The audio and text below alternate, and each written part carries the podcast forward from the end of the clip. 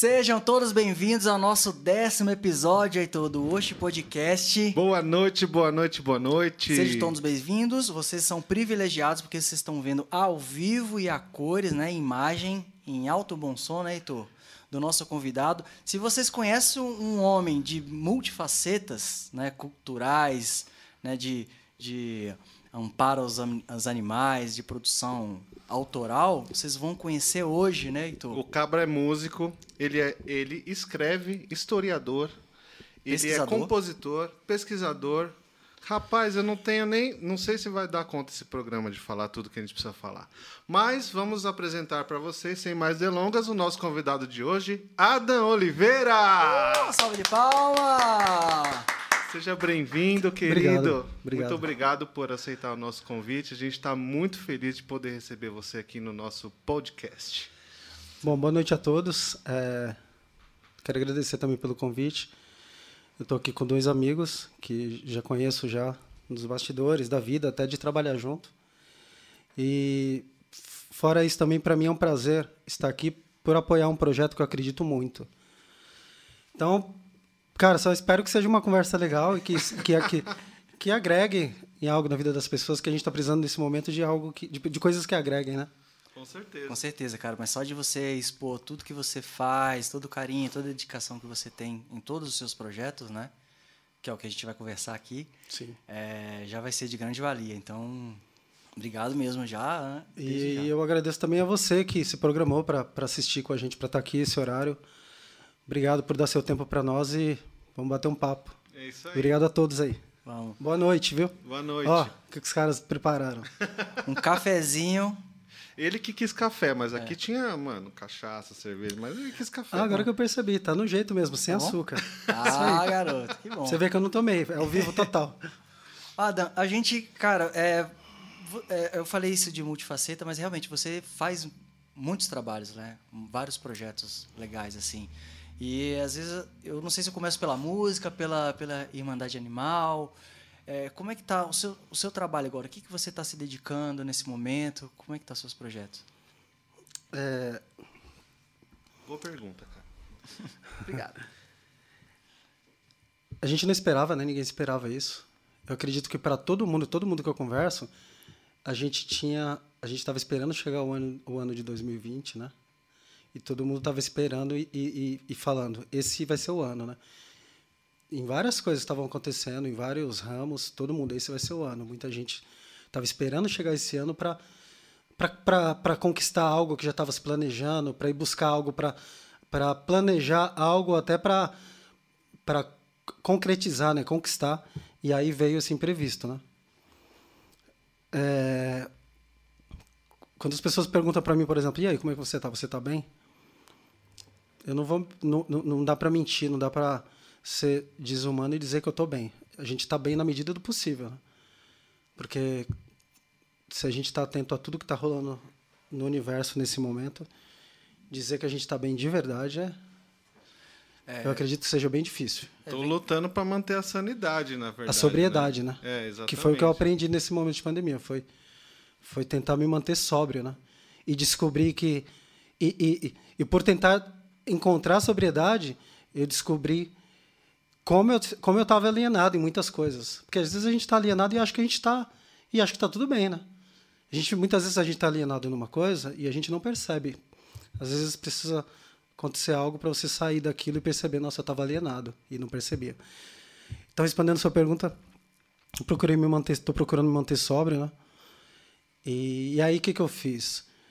Eu realmente é, evitei de pensar muito nas coisas e procurei agir. Eu já tinha algumas coisas que eu, que eu sempre que dava, conciliando com a música, com, a, com, com shows, com a, com a, rotina de trabalho, sempre que dava, eu, eu fazia um projeto aqui, é, seja de Zabumba, seja de outras causas, eu estava sempre envolvido com algo quando aconteceu tudo isso, eu aproveitei e falei assim, não, agora eu preciso, agora que eu tô, tô, com um pouco mais de tempo, eu vou me dedicar um pouco mais a algumas coisas, né? Já tinha algumas causas que eu já era envolvido, a causa animal é uma causa que eu já sou envolvido há um tempo. E aí eu aproveitei para me dedicar um pouco mais. Ainda não estou me dedicando como eu queria, mas não é por falta de vontade, é por ainda estar tá, tá buscando meios, tentando entender, sabe? é tudo novo, né, mano? É tudo novo. Então, é, é isso. Ainda estou tentando me encontrar. Eu acredito que para muitas pessoas, é, eu achei que fosse só comigo, mas esses dias eu vi um depoimento que, é, me, de alguma maneira, eu me senti abraçado. Assim que aconteceu tudo isso, foi um choque muito, muito tão grande que eu me desconectei da música por um tempo.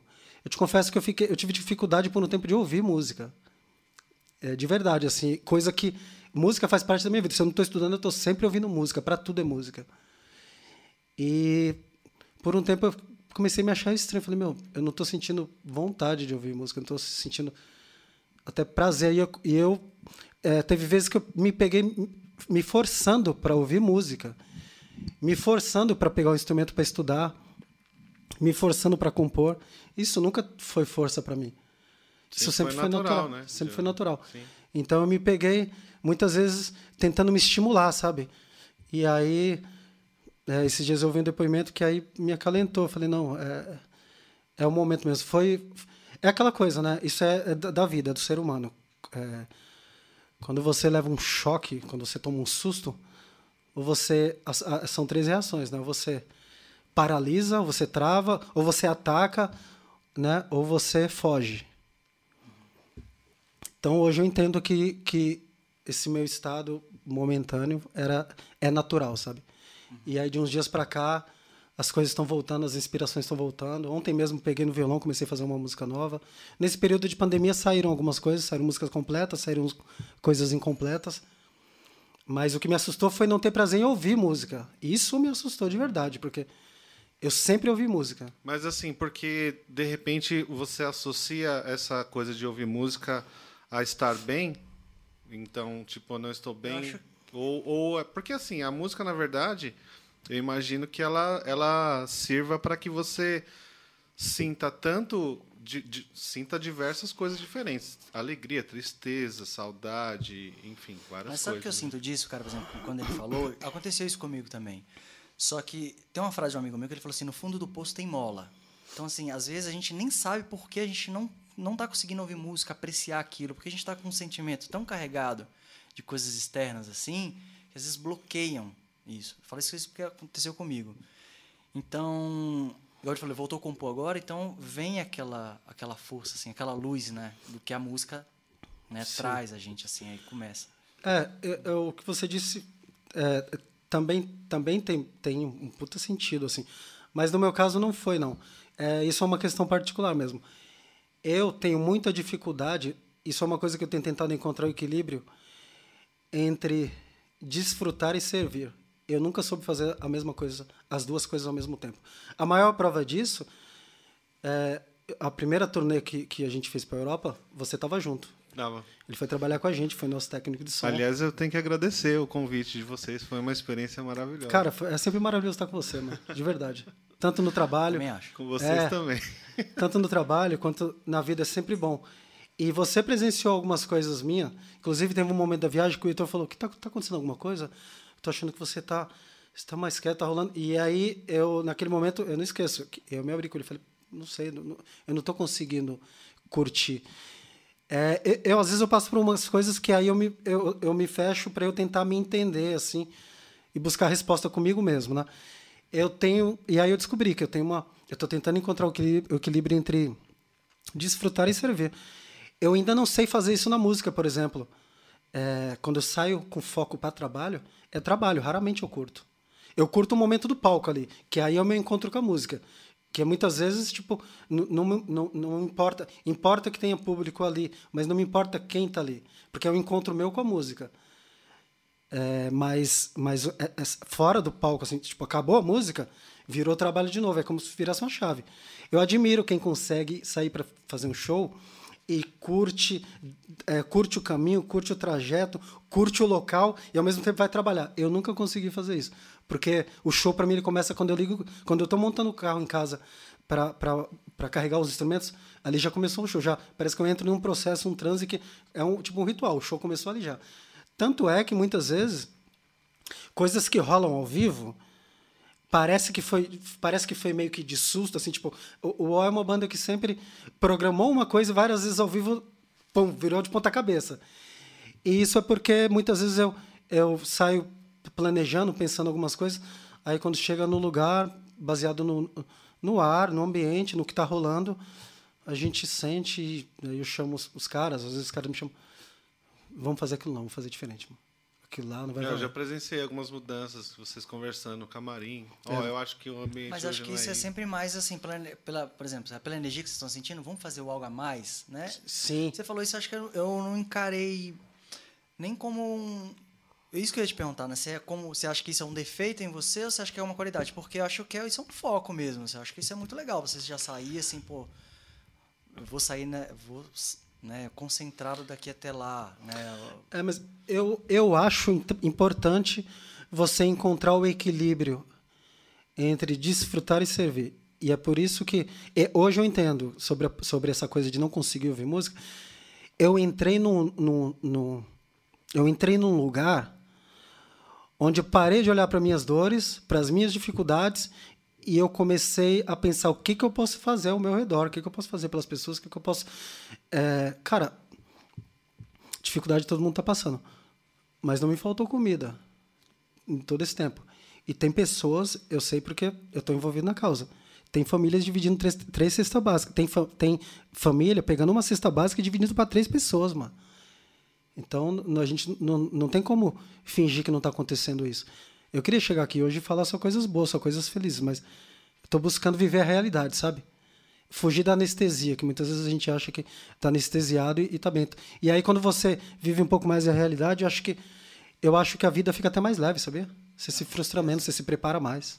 Porque não, eu acredito que seja uma responsabilidade do artista do artista Deveria contem ser. contemporâneo é falar sobre a situação, o momento atual, né? Que você vive e a situação do seu país, do, do planeta, enfim. Tem uma coisa que não é, não é, é eu, assim, eu não, eu, eu não vejo é, todas as pessoas preocupadas em falar sobre, sendo que é, a arte, eu acho que na verdade uma das coisas que ela precisa fazer também é isso, né? E tá tudo bem, né? É, isso, isso é meio que uma coisa de perfil. Tá tudo bem você não querer militar sobre algo. Só que há uma diferença entre ser militante e ser ativista. Você tem que, no mínimo, ser ativista, baseado no que está fazendo. Você pode ser ativista, você precisa ser militante se você não quiser. Eu saí desse estágio já. Por muito tempo eu quis ser só o ativista. Muitas, eu, eu sempre fiz muito, não importa quem está vendo. É, eu sempre fiz e tá tudo bem. Tá ali entre eu e a pessoa que está fazendo e, e, que legal. Só que eu descobri que a gente, a gente precisa. É, é que tem palavras que estão tão massacradas que as pessoas já acham que é negativo. Por exemplo, militar, as pessoas, ser militante, as pessoas de repente assimilam que tem a ver só com política e não tem a ver só com política, né? Com então, nesse momento eu escolhi ser um pouco mais militante, não ser chato, eu não quero entrar na mente de ninguém. Só que eu quero no mínimo então ser exemplo, então Sabe? Eu acredito que. É, cara, eu acredito que o bem é a maioria. Eu acredito que o bem é a maioria. Só que o bem, eu sempre costumo dizer isso, acho que é até redundante. É, o bem ele é sempre discreto e silencioso. O mal, por menor que seja, ele faz um alarde. Então dá a sensação que, mano, que o mal está dominando. Então tá na hora o quê? Das pessoas de bem, das pessoas que estão fazendo. Precisa mostrar, porque as pessoas também seguem exemplos, né? Então a gente precisa mostrar um pouco mais das coisas que estão sendo feitas. Então, é, eu acho que tudo bem, se você não, você não precisa ser militante, só que se você se propor a fazer algo, cara, então seja ativista no, no, no que você está fazendo de verdade. Seja ativista mesmo, sabe? Se envolva com aquilo. E, e não, não, não me basta ser, ser razoável assim. Ou eu, se for assim, for para fazer isso, eu não faço, sabe? Uhum. Eu não acredito mesmo numa arte que não, que não é para ser solidária, sabe? Eu, nesse momento de pandemia, virou essa chave para mim, assim. Eu acho que se a arte não for para ser solidária, ela não serve. Então explica um pouquinho melhor sobre o que é uma arte solidária. É... A gente é de uma época, nós, né, a gente tem mais ou menos a mesma faixa etária, onde o artista era aquele ser intocável, né? quase que um semideus. Né? Era o artista, você não conseguia ver, você não conseguia tocar. Isso, querendo ou não, deixava o cara muito maior e tal. Né? Eu acho que a, a gente está tá na, na, na, idade mídia, né? Tem a idade média, e eu estou lendo até um livro sobre isso, que a gente está na idade mídia. Cara, essa idade mídia ela vai por muito tempo. A onda agora é o digital. A gente está tá vivendo a idade mídia. A mídia trouxe isso. As pessoas estão um pouco mais interessadas na questão humana, no lado humano. Muitas vezes a pessoa para de gostar do, do artista porque porque é, não, não, não, sabe, não separa. A, de repente a arte dele não condiz com, com, com, com o lado humano. Né? Então eu acredito que a mídia trouxe isso. As pessoas estão mais interessadas no lado humano. Tanto é que isso aqui que a gente está fazendo hoje, podcast, está tá numa ascensão muito grande, exatamente porque as pessoas também querem saber, fora do palco, o que, que você tem para dizer, mano. Exatamente. Porque é bonito mesmo. Você, você falar no palco ali, tem um monte de luzes. É, cara, você está com um monstro na sua mão ali, um monstro positivo ou negativo. Você tem luzes ali, os holofotes são todos virados para você. Você tem um microfone que potencializa, que amplifica a sua voz, né? Então tudo fica maior, tudo fica mais alto. Só que quando acaba tudo aquilo ali, aí tem o ser humano. E aí eu acho que as pessoas estão mais interessadas em saber quem é esse ser humano, assim. É uma forma de se aproximar do artista também, né? Sim que eu acho eu, eu, sinto falta de saber coisas sobre artistas que eu gosto assim e eu acho que é uma boa oportunidade mesmo para ter essa aproximação. Só respondendo então acho que acho que a solidariedade tem a ver com isso também. É, eu estou sendo solidário quando eu faço uma música que traz uma mensagem boa que de repente vai mudar a vida daquela pessoa ou vai ajudar ou vai vai deixar o dia dela um pouco melhor. Só que não basta só a minha a minha poesia ser positiva e na vida real eu não viver aquilo ali. Então acho que a arte solidária ela precisa ser na vida real também, assim, sabe? É, falar coisas bonitas, ser poético é muito legal. Só que a gente precisa viver um pouco mais. Eu acho que você falando isso me remeteu a gente algumas origens que a gente tem, né? E você fala muito do seu pai, do seu Oliveira, né?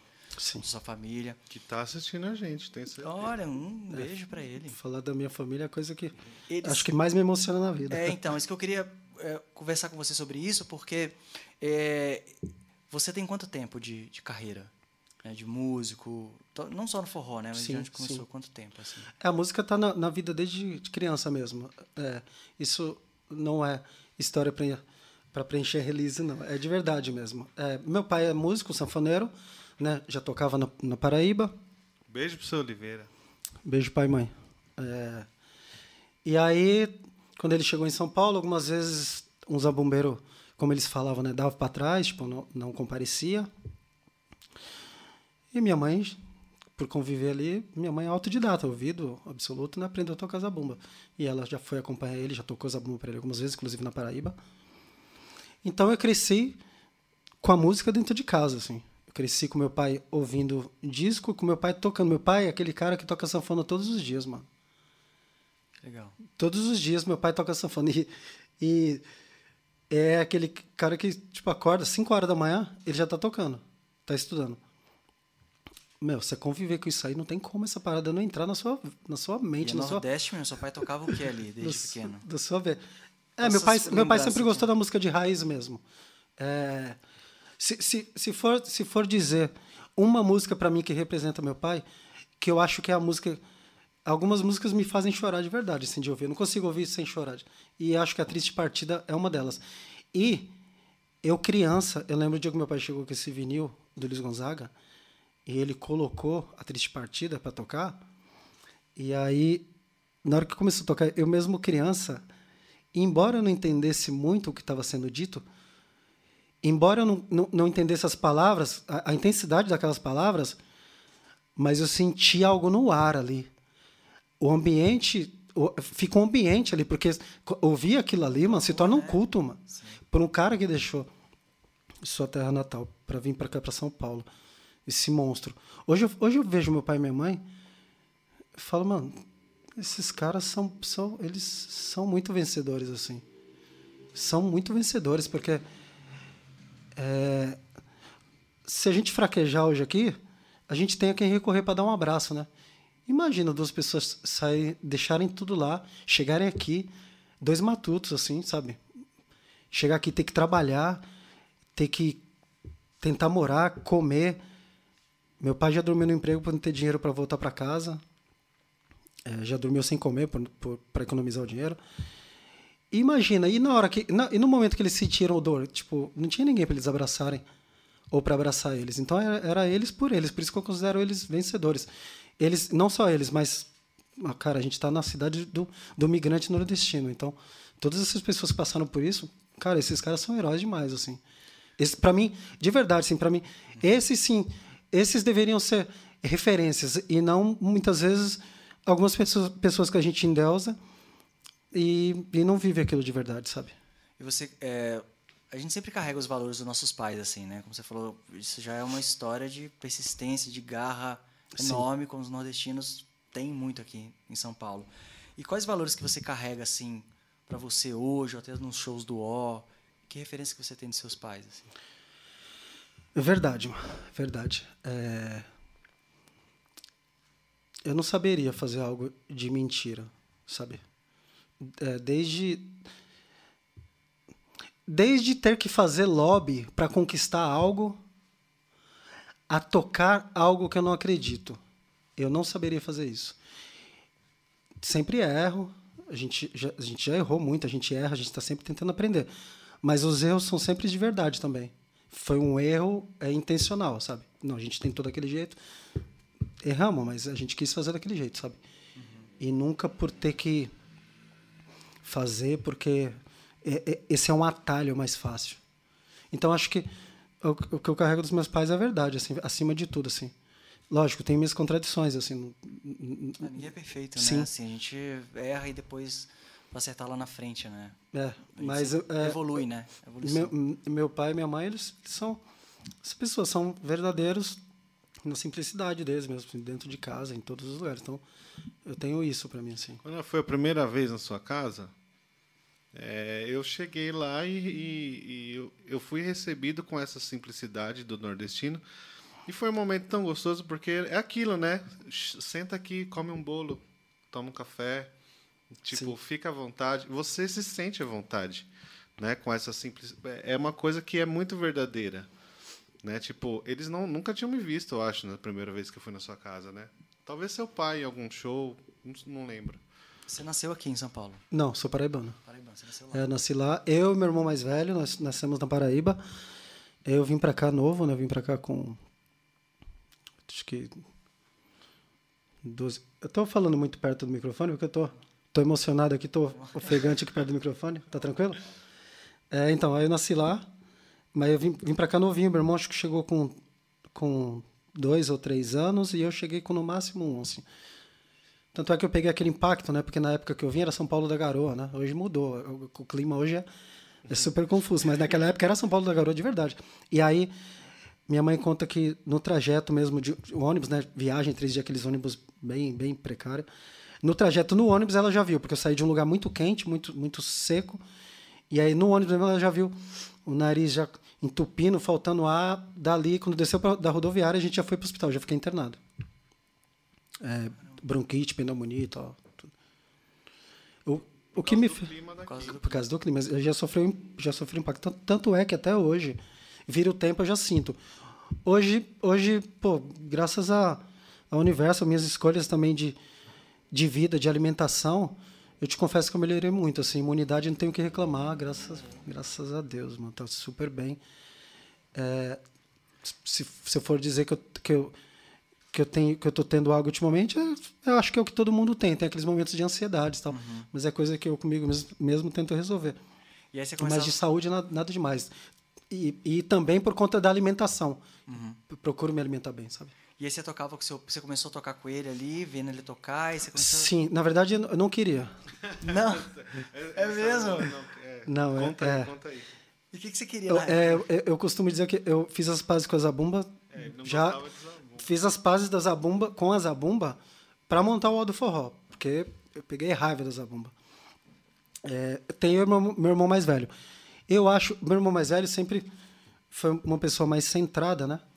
E eu, eu acho que muito do que meu pai mudou hoje, é mais maleável, viu, pai? Você sabe que é. Foi eu que foi por conta de mim. Eu mudei ele muita coisa. Porque eu fui, fui rasgando a camisa de força, né? Muitas coisas eu não aceitava. É, acho que eu fui o primeiro a furar a orelha. Meu pai, pelo meu pai, É, até, acredito que enquanto, eu, enquanto eu, é, até os 18 anos eu usava camisetinha por dentro, cinto, sapatinho social, cabelo pro lado. Nada contra, mas é. é Sim, mas imagina ser criança, né? Meu, meu pai queria que a gente andasse assim. E aí foi rasgando a camisa de força, né? Eu fui a primeira. Acho que fui o primeiro a fazer tatuagem, fui o primeiro a furar, furar a orelha. Tanto é que tinha um acordo, né? Quando eu furei a orelha, meu pai viu que não tinha como mais, ele falou: beleza. Só que do portão para fora. Aqui dentro de casa você não usa. E aí, muito louco. Porque às vezes eu vindo do rolê, então não sei o quê, eu esqueci de tirar o brinco. Aí eu sabia, eu lembrava do brinco, eu chegava, aí Oi, a gente estava na cozinha conversando, de repente meu pai estava conversando. Quando ele percebeu que estava de brinco, ele parava o assunto e ficava olhando para minha cara. Aí eu já na hora, hum, esqueci. Aí eu não tirava, ele voltava ao assunto. por, por muito tempo foi isso. Tatu, ixi, demorou para ele, ele, ver que eu tinha tatu. Mas, voltando a zabumba, foi o seguinte. É, meu pai usou a zabumba na, na, na, Eu acredito que na nossa educação mesmo, assim. Acho que nem foi intencional. Não foi no intuito de educar, mas foi no intuito de entreter a gente para que a gente não saísse para a rua.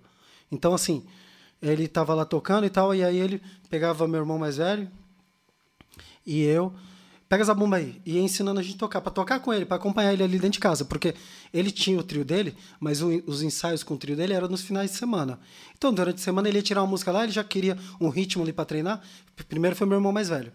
Aí, meu irmão mais velho, ligeirão, já logo arrumou um emprego, agora eu não consigo mais.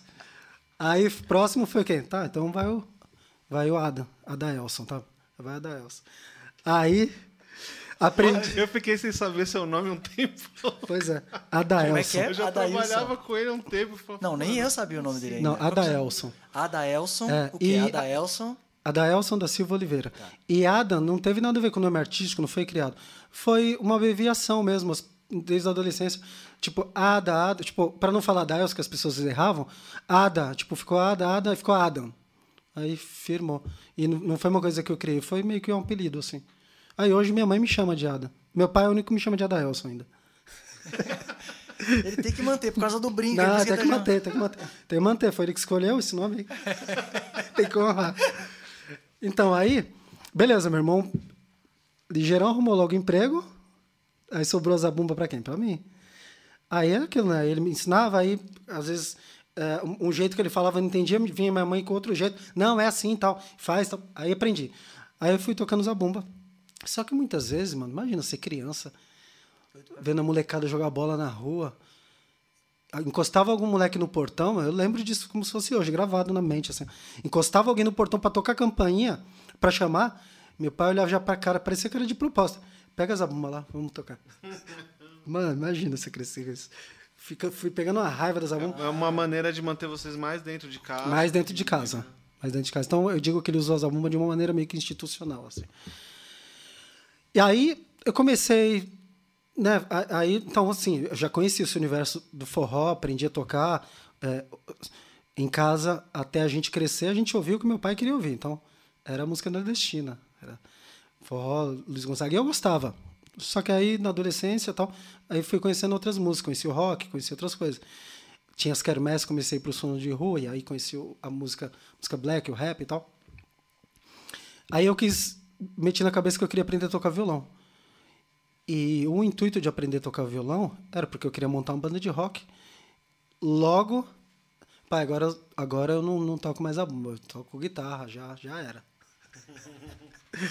aí foi isso, aí eu a partir daí, a partir do momento que eu aprendi a tocar guitarra, que montei minha banda de rock, aí abandonei a Zabumba. Aí sobrou pro Álvaro.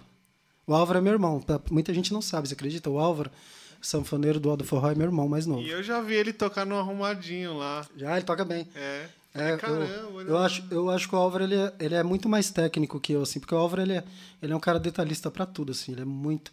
Você vê ele passando manteiga no pão, mano, você passa raiva. Você fica, fica olhando para ele passar, que ele não vai comer enquanto não tiver todo todo, todo direitinho, assim, nada de falha. O Álvaro é muito detalhista. Ele é assim na música também. Ele é assim com as músicas que ele faz, ele é assim com a sanfona. Ele é...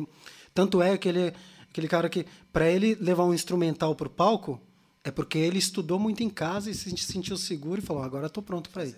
Ele não gosta de, de, nada Então ele é muito perfeccionista, assim. Inclusive ele tem uma marca de roupas, né? É, o Álvaro. Imagina que as é, camisetas devem ser. Se é perfeição que você quer. Exatamente. E ele é um, ele é um cara assim, eu costumo dizer que é, da gente assim, ele é o cara. Tem pessoas que tem um, tem um feeling, que acho que isso é dom também de, de se arrumar, que qualquer coisa que pega, o cara coloca a ordem e fala, mano, como esse cara consegue se arrumar bem assim? Né? E às vezes a gente, que eu que não levo muito jeito, ficar pensando tal. Mas o Álvaro, é, para moda, ele também é um cara muito bom. Assim, eu acho que ele, ele sabe escolher muito bem, assim, ele harmoniza muito bem as roupas. E ele criou a marca de roupa Alvin então, para lançar umas coisas bem legais. Inclusive, vou só abrir um parênteses. É, vamos, vamos apoiar. Eu acho que a gente tem que apoiar, fora, fora a marca do Álvaro, independente a gente está no momento que a gente precisa apoiar mais as coisas pequenas. Porque senão as coisas pequenas vão, vão se acabar e a gente vai viver nesse sistema onde só as grandes marcas dominam tudo, muitas vezes exploram. É, gente, o, porque o Carrefour e o Essa não vão falir, entendeu? Não, e outra não. coisa, as Agora pequenas... o, o, mercadinho fale, né? Não, e as pequenas Sim. coisas, você tem uma A gente variedade... pode fazer... Pode falar, depois eu falo. Gigantesca de diversidade, de criatividade, então... Essa é uma maneira de se fazer política, inclusive. As pessoas acham que fazer política é só votar no seu... no, no, no seu... seu é, ele, seu presidente ou no seu governador de escolha e acha que está fazendo política. Política a gente faz, a partir do momento que a gente pega um carro no trânsito para dirigir, a gente faz política. A gente também consegue fazer política na nossa vida, né? Em pequenas coisas a gente consegue fazer. E eu acredito que essa é uma das coisas também. Sabe, a gente também tem que apoiar as coisas pequenas, tem pequenas marcas. Tem muita coisa interessante que não é de grande porte que está acabando, mano. Infelizmente está acabando. E vai continuar dominando as empresas que já, já sabem como é o jogo de, de de transformar trabalhador em bagaço. Mano. Essa é a real. Então a gente precisa mesmo apoiar. Voltando. É, aí eu comecei. Eu preciso abaixar um pouco essa cara, porque tá dando um uzinho. Vai, Continua, inclusive, só queria falar, o pessoal que está no chat, é, a gente vai abrir depois para perguntas para o Adam, viu? Então, pode mandar perguntas aí, que a gente, se subir, a gente procura depois a pergunta a gente vai fazer. Pode mandando perguntas que a gente vai fazer para o Adam aqui. Ele está preparado para isso. Ele saiu de casa preparado para responder todas as perguntas. E Ada, então continuando, você é, você falou do, do aprendi seu a tocar, irmão, né? Que, é, é, aí eu aprendi a tocar guitarra e aí é. fui tocar é, tocar rock, tocar tocar música brasileira também. Tirava tirava as coisas de ouvido. Depois eu estudei um pouco, né? Mas comecei a tirar de ouvido e tal. E aí nunca mais peguei no Zabumba. E aí foi o Álvaro, né? O Álvaro fez a bombeira do meu pai por muito tempo, montaram trio, gravaram umas coisas e tal. Aí, nesse tempo, eu viajei, eu recebi uma proposta para fazer parte de, de uma banda, dessas bandas grandes que, inclusive, grava, gravaram muito tempo na Sunzun Studio, lá do, do Emanuel Gurgel, no Ceará. Fui convidado para ser baixista dessa banda. E, cara, esse foi um assim, de vários desafios que eu já tive na vida. Esse foi um, porque eu virei baixista dessa banda e o teste foi o seguinte: eles me deram Modéstia à parte, dessas bandas, nessa época aí que existia, tipo, Mastrisco Leite, Cavalo de Pau, todas essas bandas, eles eram uma das bandas mais entrosadas de palco, assim, de terem feeling e de ser bandas que já estavam misturando coisas de, de, de, músicos de fora também, trazendo, misturando as coisas. Tipo, os caras traziam instrumentais de, de Devil Echo, por exemplo, para o Steve Wonder pro palco. Então, eles faziam essas misturas. Eles me convidaram para ser baixista e falaram: bom, o seu teste é o seguinte, você vai ter que tirar o nosso show. O repertório está aqui. E os caras me entregaram duas fitas gravadas de um ensaio ao vivo.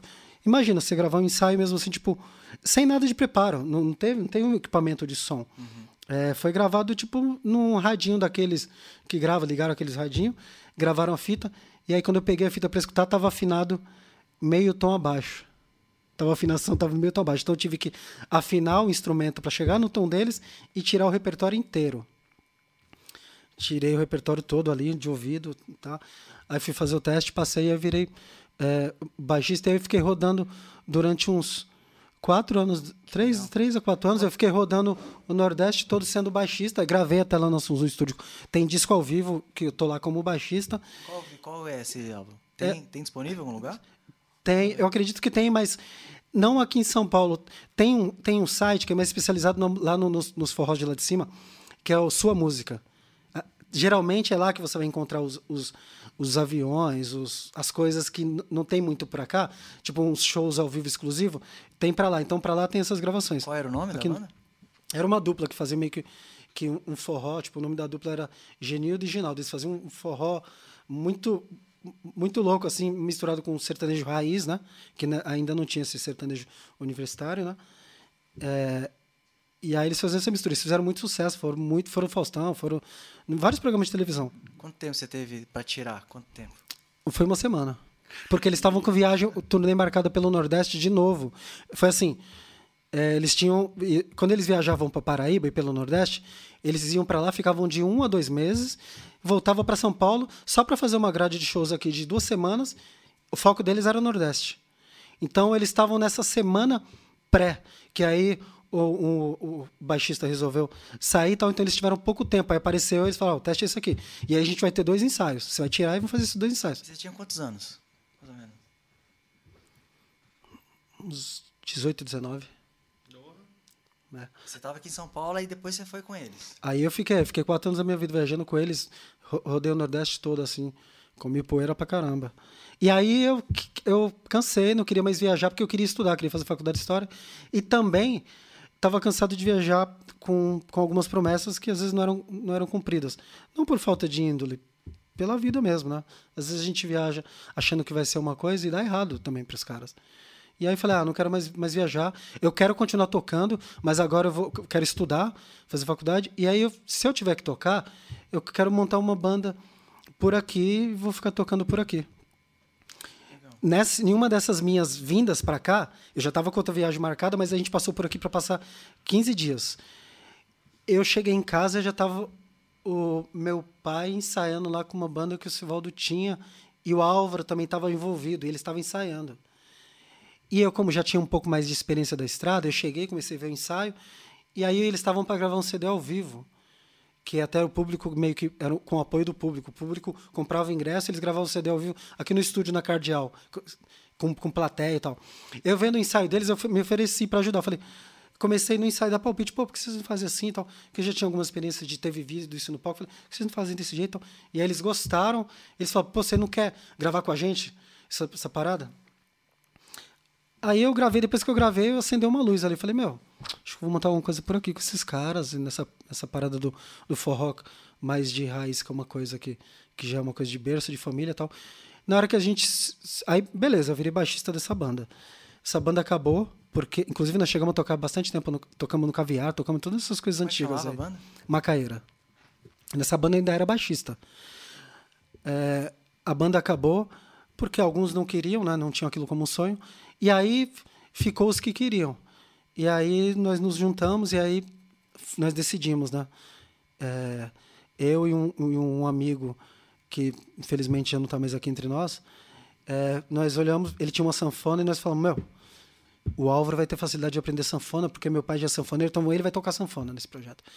E aí o Sivaldo Triângulo e Voz tal, e sobrou o Zabumba. E aí eu falei... Ah, e agora? E agora? Aí eu falei, vou resgatar meu instrumento de infância, então Zabumba. E aí foi aí, aí eu entrei de cabeça na zabumba e comecei a estudar e, e aí foi de verdade mesmo. Você que já fiquei enraizado tudo que seu pai já. É, para mim, na verdade, eu não tive que aprender a tocar zabumba, eu tive só que me atualizar. E, e, e, criar também uma personalidade própria ali, né? E aí foi aí, foi aí que. Então eu fiz as pazes com a zabumba por causa do Aldo Forró. É, então não foi uma coisa. Eu não quis aprender a zabumba, eu fui obrigado. Mas o, o, o Sivaldo, você conheceu ele já ali na, com, com o Alvinho, é Já, meu pai o Álvaro conheceu ele primeiro. E aí eu conheci nessa, em uma dessas vindas. E aí, quando surgiu essa luz, cara, vou montar alguma coisa, vou tocar com esses caras. Aí foi certinho. Eu fiz minha última viagem pro Nordeste com esses caras. Foi aí que eu fui lá para Sunzum, no Ceará. Gravei o disco ao vivo, porque já estava marcado essa gravação ao vivo. Gravei lá ao vivo com os caras. E aí, inclusive, conheci toda a galera lá do Mastrisco Leite, uma galera super, super gente boa e tal. E aí voltei, já voltei decidido. E aí comecei a trabalhar, entrei pro, pro ramo empresarial e comecei a estudar. E aí a gente ensaiando, e aí virei músico aqui em São Paulo mesmo, assim, sabe? Mas em paralelo você estava na faculdade ainda? Estava estudando. Você estudou, você fez? História. História. Aí depois, por conta própria, eu peguei dois, dois doutores do Nordeste, um paraibano e um pernambucano, e eu comecei a estudar por conta própria e online. Fiz um curso de etnomusicologia com ênfase na música nordestina. Porque eu sempre fui apaixonado pela, pela história da música nordestina. Eu sou apaixonado pela, pela história da minha origem. Eu, eu busco saber é, quem, quem são meus antepassados. Eu acho que essa busca é até importante para mim, para eu resolver algumas questões mesmo atuais. Muitas vezes a gente carrega algumas coisas que nem são nossas, né? Tá vindo, né? De geração em geração. Então. Mas eu sou apaixonado pela, pela música nordestina, pelo nordestino, pela história do nordestino. E aí eu fiz esse curso para, assim como eu estudei história também, com o intuito de agregar na minha arte mesmo. Nunca foi com o intuito de dar aula, não foi com o intuito de, de engrandecimento cultural uhum. mesmo, sabe? Não, isso é muito importante, né? Porque assim, quando o forró veio para cá, a gente fala que veio para cá porque teve um boom, né? E a gente aprendeu aquela coisa porque já tinha muita influência. Se pegar o Fala Mansa, eles já vinham com a influência deles, né? Sim. Já vinha aquela coisa muito de urbana ali. E a gente vai, a gente vai seguindo daqueles exemplos de lá para cá, a gente se perde mesmo sim, da origem, né? Sim. E a Zabumba ela tem uma origem. Ela tem uma a, Zabumba ela é, ela é tão ela é, ela é tão significativa para a música nordestina quanto a sanfona. Sim. Né? Inclusive ela é ela né, é inclusive. ela é até pré-sanfonas. A Buma ela entrou primeiro ali no, nessa coisa dos trios, do, dos grupos cabaçais, ali do, dos, dos, grupos de pife, dos uh, extintos, que eles chamavam de Esquenta Mulher, né, que é os grupos de pife e tal. Zabumba já estava e a sanfona nem estava ainda. A sanfona veio depois. É muito grande, né? Até a questão da, da evolução dela, a questão da afinação, o tipo Sim. que eles faziam. O e é mais um toque, instrumento né? que, que a gente tem que agradecer à África aí primeiro lugar a África, em segundo lugar os nativos brasileiros, porque a zabumba ela, ela é ali, ela é africana, mas ela também ela é tem até instrumento árabe, nativa. né? A zabumba também tem, né? Também tem. é, porque o Nordeste ele tem tudo isso, né? O Nordeste, ele... Inclusive tem ali alguma coisa na minha família ali atrás ali que eu estou pesquisando, mas eu acho que tem alguma coisa... Teve ali alguma, alguma coisa de árabe ali tem, no meio ali. É, tem uma história do, do... Igual, por exemplo, quando o Luiz Gonzaga ele tinha né, ele saiu de, de Exu, foi para o Rio de Janeiro, ele começou a tocar nas rádios, né? E na rádio ainda não tinha nenhum instrumento parecido com a zabumba, era surdo. É, nem, o melê ficou pelo Nordeste, né? Não foi para o Rio de Janeiro, mas era só era surdo, é, né, guiro, pandeiro, é, batida da, do, do violão. E eu vejo essa evolução que o Luiz Gonzaga trouxe, realmente ele é rei por quê? Porque ele pegou toda a linguagem que tinha, que ele já tinha do Nordeste, e, e junto com, com a rádio que tinha ali, ele migrou para Zabumba. Imagina você pegar um, um, o chachado, por exemplo, que é o chachá terra. Que era uma da, coisa que já. É, que já muito dos ritmos brasileiros nasceram primeiro com a dança, né? Primeiro como dança, e aí depois aquilo foi musicado, né? O chachado é, é um, por exemplo. Você migrasse. É, é o, o sachá, o feijão, né? É que era canto de lavoura mesmo, né? Eles, na verdade, era uma estratégia. Isso, isso até é uma coisa do, do, dos negros que foram escravizados também. Você tinha essa coisa de usava o canto até como um alento, uma maneira daquele trabalho pesado se tornar mais leve. O sachá, o feijão também veio disso, né? Era uma maneira de estar trabalhando na lavoura ali, você vinha, fazia o buraco e sachava. E aí nisso a música veio junto, veio. Então, o sachado, o chachado, por exemplo, nasceu primeiro como dança, depois que virou. Depois foi musicado. Transformar essa codificação assim para o Zabumba é.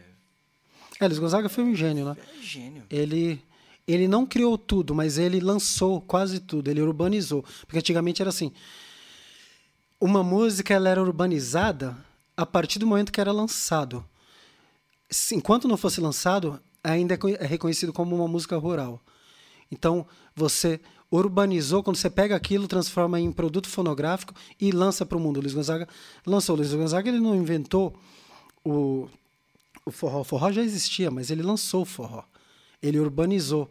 Então ele lançou esse gênero, né? É, o Baião, por exemplo, os primeiros discos que, que Gonzaga gravou, primeiro que não tinha a voz dele, que não era considerado cantor, né?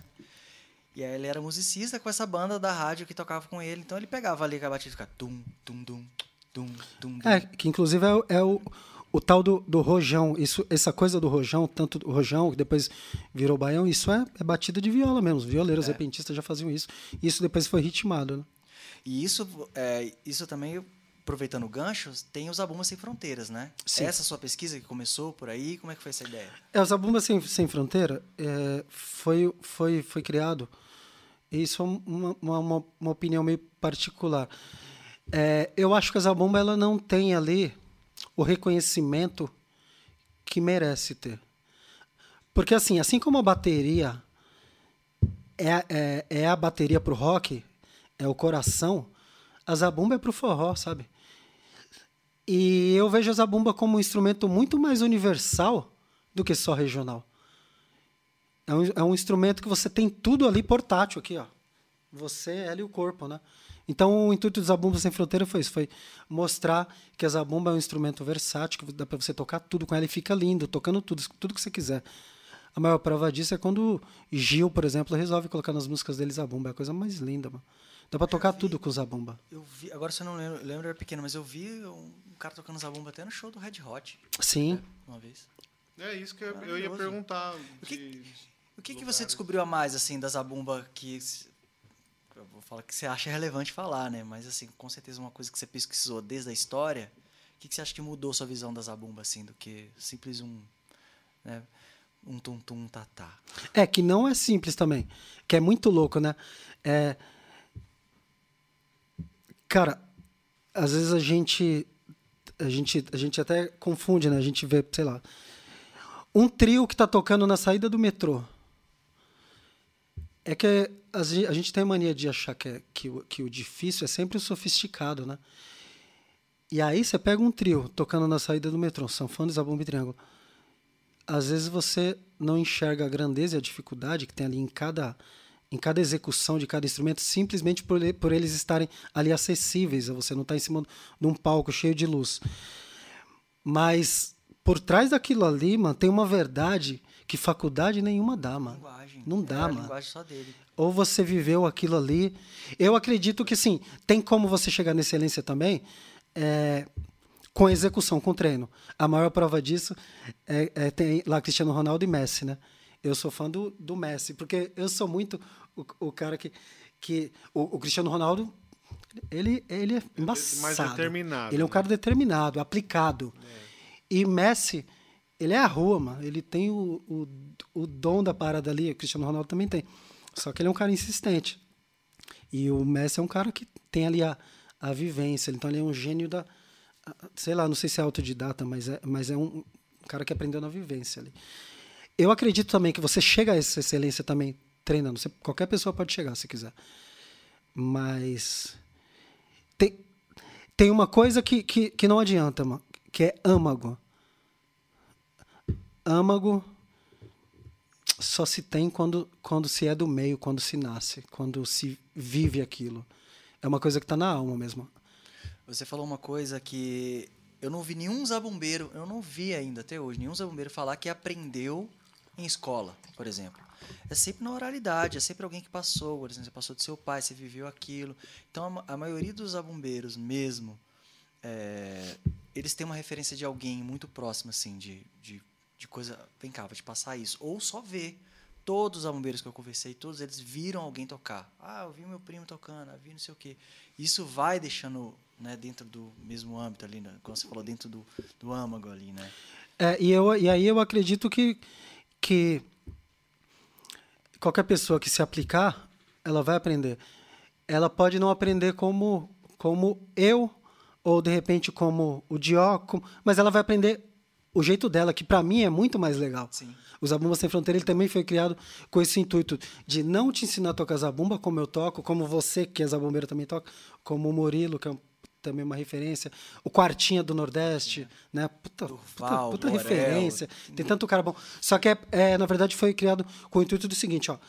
Tá aqui, tem, tem tudo isso de história. Primeiro entra nesse universo aqui, conhece essa história, conhece a origem, tal, tal. Agora descobre a zabumba que tem dentro de você aí, ó. Se você tem ritmo para dança, você tem uma zabumba aí dentro. Então descobre a sua zabumba. E esse também foi meu intuito. Eu tenho lá meu, meu, os caras que eu tenho como referência, mas eu realmente, eu sempre é, escutei como referência para entender a verdade dos caras, mas eu sempre quis, quis criar o meu, o meu próprio jeito de tocar. Você falando de próprio jeito de tocar, me, me vem a imagem que eu tenho de você, porque você tem não só a Zabum, mas tem a Zabum Batera ali, né? Como é que foi essa construção? Você tinha um preconceito antes? Porque tem pessoas que têm preconceito ainda. Ah, não, Zabumbatera, não gosto de Zabumbatera. Ah, só Zabumbeiro. Ah, não, sabe? Sim. Do, do que ser raiz É, do que ser o contemporâneo, é, assim. É. Eu, eu acho que. Só. Pode falar. Eu acho que a melhor configuração é essa, do Zabumbatera. Porque é, eu, falando como técnico, eu, eu sinto uma dificuldade muito grande em fazer a Zabumba aparecer quando tem uma bateria também. Uhum. Porque as regiões ali.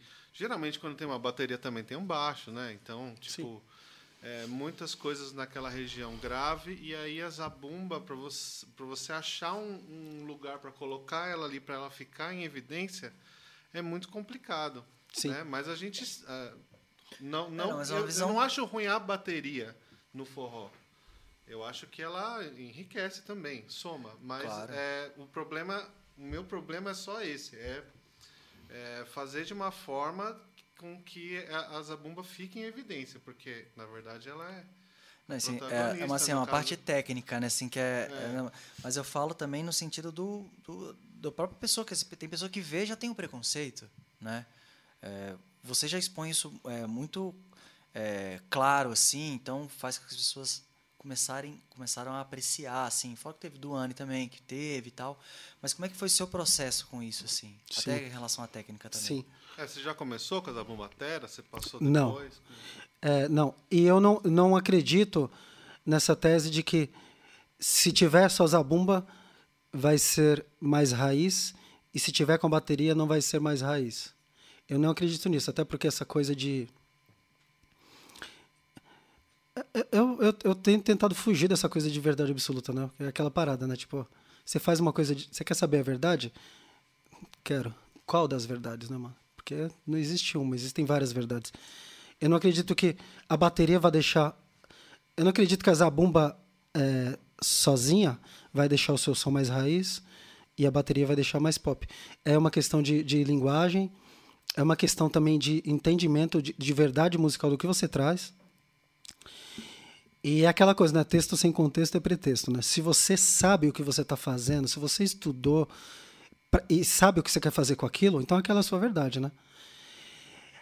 É, a minha verdade com a Zabumbatera foi o seguinte: eu sou um cara que respeito, em primeiro lugar, a música. Para mim, é ela sempre que vai determinar. É, é a música, é o palco, é, é ali aquele momento. Então, a música pediu, a música está pedindo tal coisa, então demorou. Eu vou respeitar ela, eu vou trazer. A música está pedindo. Eu acho que essa é a grande questão. Tá tudo bem eu usar só zabumba também. Se você, se você acha que, que o, é só o que precisa para sua música, tá tudo bem, usa só zabumba. Para minha música, eu sentia necessidade de zabumba, eu sentia necessidade de outros instrumentos. Talvez isso tenha a ver com a minha verdade musical, com tudo que eu ouvi, com tudo que eu acredito. Agora, só não está certo você, porque você usa sua zabumba, você dizer que o seu é de verdade e o meu não é de verdade, mano. Eu acho que é uma questão de necessidade. Eu senti a necessidade. E aí, eu vou dizer que essa necessidade ela nem é nova. O primeiro cara a usar, tocar com uma banda completa, com bateria, com baixo, com não sei o quê, é o cara que, se você for falar para ele que a música dele é de raiz, você não conhece nada da música nordestina. Foi o Mestre Camarão. Porque é um dos sanfoneiros mais raízes que existiu. Tem disco do Camarão tocando ao vivo. Ele foi um dos primeiros a usar, a usar teclado. Banda completa, naipe de metal. Cara, você vai dizer que é, camarão é raiz, mano? Te... É, e você puxar teia... Independente dos instrumentos que tem ali. Não, Oswaldinho começou com um professor italiano, por exemplo. Ele puxou pro rock, ele gostava de rock. Luiz Gonzaga, não tem nem como você falar que não tinha bateria, que não tinha nada, né? E para mim não teve um, um, processo, não teve um, um bloqueio um receio de aceitação, porque é, o, maior, o maior monstro que nós tivemos, que, que o Aldo Forró teve que enfrentar de aceitação, foi ser uma banda autoral que até então não era tão normal ainda. Né? Já existiam as bandas que faziam autoral, mas no circuito, muitas vezes, é, você já tem ali um, um, repertório que você sabe que a galera vai cantar. Então, o maior desafio nosso foi: vamos tocar nossas músicas. E a gente sabia que esse era o monstro que a gente teria que enfrentar, que é o quê? É, é isso, a gente vai tocar nossas músicas, que é o que a gente acredita. Porém, ninguém vai cantar, porque ninguém conhece. E aí é muito louco ver o processo do seguinte: da gente chegar e fazer um show num lugar, as pessoas irem embora falando, nossa, essa banda UO é UO mesmo, viu? Nossa, não, conheço música nenhuma que os caras tocam. E de repente uma transformação de. Pum, estão cantando. Ah, agora eu gosto. Muitas vezes a pessoa quer participar. Então, o maior monstro nosso foi vencer essa participação, porque às vezes a pessoa não gosta do show, porque é o momento dela, ela está indo ali para interagir, para se entreter. Então, se ela não sabe cantar, muitas vezes ela. Ah, não... E aí o processo, nosso, nosso maior monstro foi fazer as pessoas entenderem que não, a gente vai ser uma banda autoral. Tem sim é, músicas de outros artistas no nosso repertório, porque são coisas para mostrar nossas referências, influências. Mas o nosso maior foco é trazer a nossa música, que é a nossa verdade. Então não tive um processo, porque a, a música que eu compus pediu tal coisa. Então vamos trazer. Por exemplo, nós lançamos quatro singles. Pela primeira vez eu fiz uma música e aí eu senti a necessidade, falei, cara, tô sentindo que essa música aqui tá pedindo um trom trompete. E aí trouxemos. Inclusive trouxemos o Natan, que é trompetista do Racionais, e ele participou do nosso disco e e tocou. Porque a gente sentia necessidade. Assim como eu estou sentindo a necessidade de fazer uma música do agora, com, com que tem ali um violino. E aí, inclusive, já é uma coisa que está combinado com o Nicolas. Então, não existe esses monstros de, da ser, aceitação. Não existe esses monstros da aceitação externa porque a gente já luta com os nossos monstros de aceitar tudo isso. Então, se a gente aceitou, tá tudo certo. São vocês. E a gente está preparado, sabe? Isso vem desde o instrumento que você quer carregar para você, com é. a musicalidade, a composição. Eu senti a necessidade. A nossa música tá pedindo aqui uma parada aqui nesse momento, tá pedindo uma coisa que não é da Zabumba. E aí foi. Mas e essa, e essa parada de, de, de, entre pop e raiz? O que, que você pensa sobre isso? Porque eu acho isso muito. Esse é um assunto, cara, que é muito delicado. Por quê? É, porque sei lá, se você for pegar os meus ídolos na música, vai, o Gil, Caetano, você pega e, e, e, e você pega um som de, eles meteram um axezão para poder ter mais alcance. Eu acredito que foi por isso, né? Ou Sim. não sei se eles queriam. Mas é que tá, se for pegar tipo, todo dia, mesmo dia, vida. Mano, puta axezão que na, na época é, é, é, uma música super popular mesmo, pop popzaço. Então, sei lá, é eu não sei se eles sentiram a necessidade de fazer isso para ter mais alcance ou se é, ou se realmente é, é, eles falam não, vamos fazer um vamos fazer um popzão aqui e tal, né? E aí eu queria saber a sua opinião sobre esse assunto. Tá. Você ia falar alguma coisa? Não, eu, eu, eu tenho eu, eu, penso diferente diferente do que o que é raiz, o que é pop, que às vezes a pessoa já sempre foi raiz, aí já é taxado como pop, porque depende de vários elementos. Será que é instrumento, é o tipo de letra? Sabe? Eu não. É, eu não, não acredito muito nessa, nessa coisa né, do, do que é raiz e do, do que é pop. É... Sertão é o que eu carrego no peito. Isso, isso eu sei que é de verdade. Agora, como isso vai vir para minha música, como isso vai ser, vai ser transformado em música, cara, eu não sei. O que eu acho é o seguinte: aqui no Brasil a gente tem, a gente tem um, certo tem algumas tem algumas palavras que a gente que a gente ou ou é, ressignifica de uma maneira estranha. É, aqui a gente tem a mania de achar que uma coisa é muito boa enquanto está no underground virou mainstream e já não serve mais. Ou seja eu quer eu, eu apoio você enquanto você é pequeno você vai chegar lá você vai chegar lá pum. Aí você chegou eu não tenho mais acesso a você. Ah, mano, não é mais legal. Então, assim, é, é, já começa por aí, né? Já tem essa coisa que é estranha, de se apoiar, você achar que uma coisa é boa enquanto é underground, e aí, a partir do momento que cresceu, tomou o mundo, já não é mais tão, tão legal.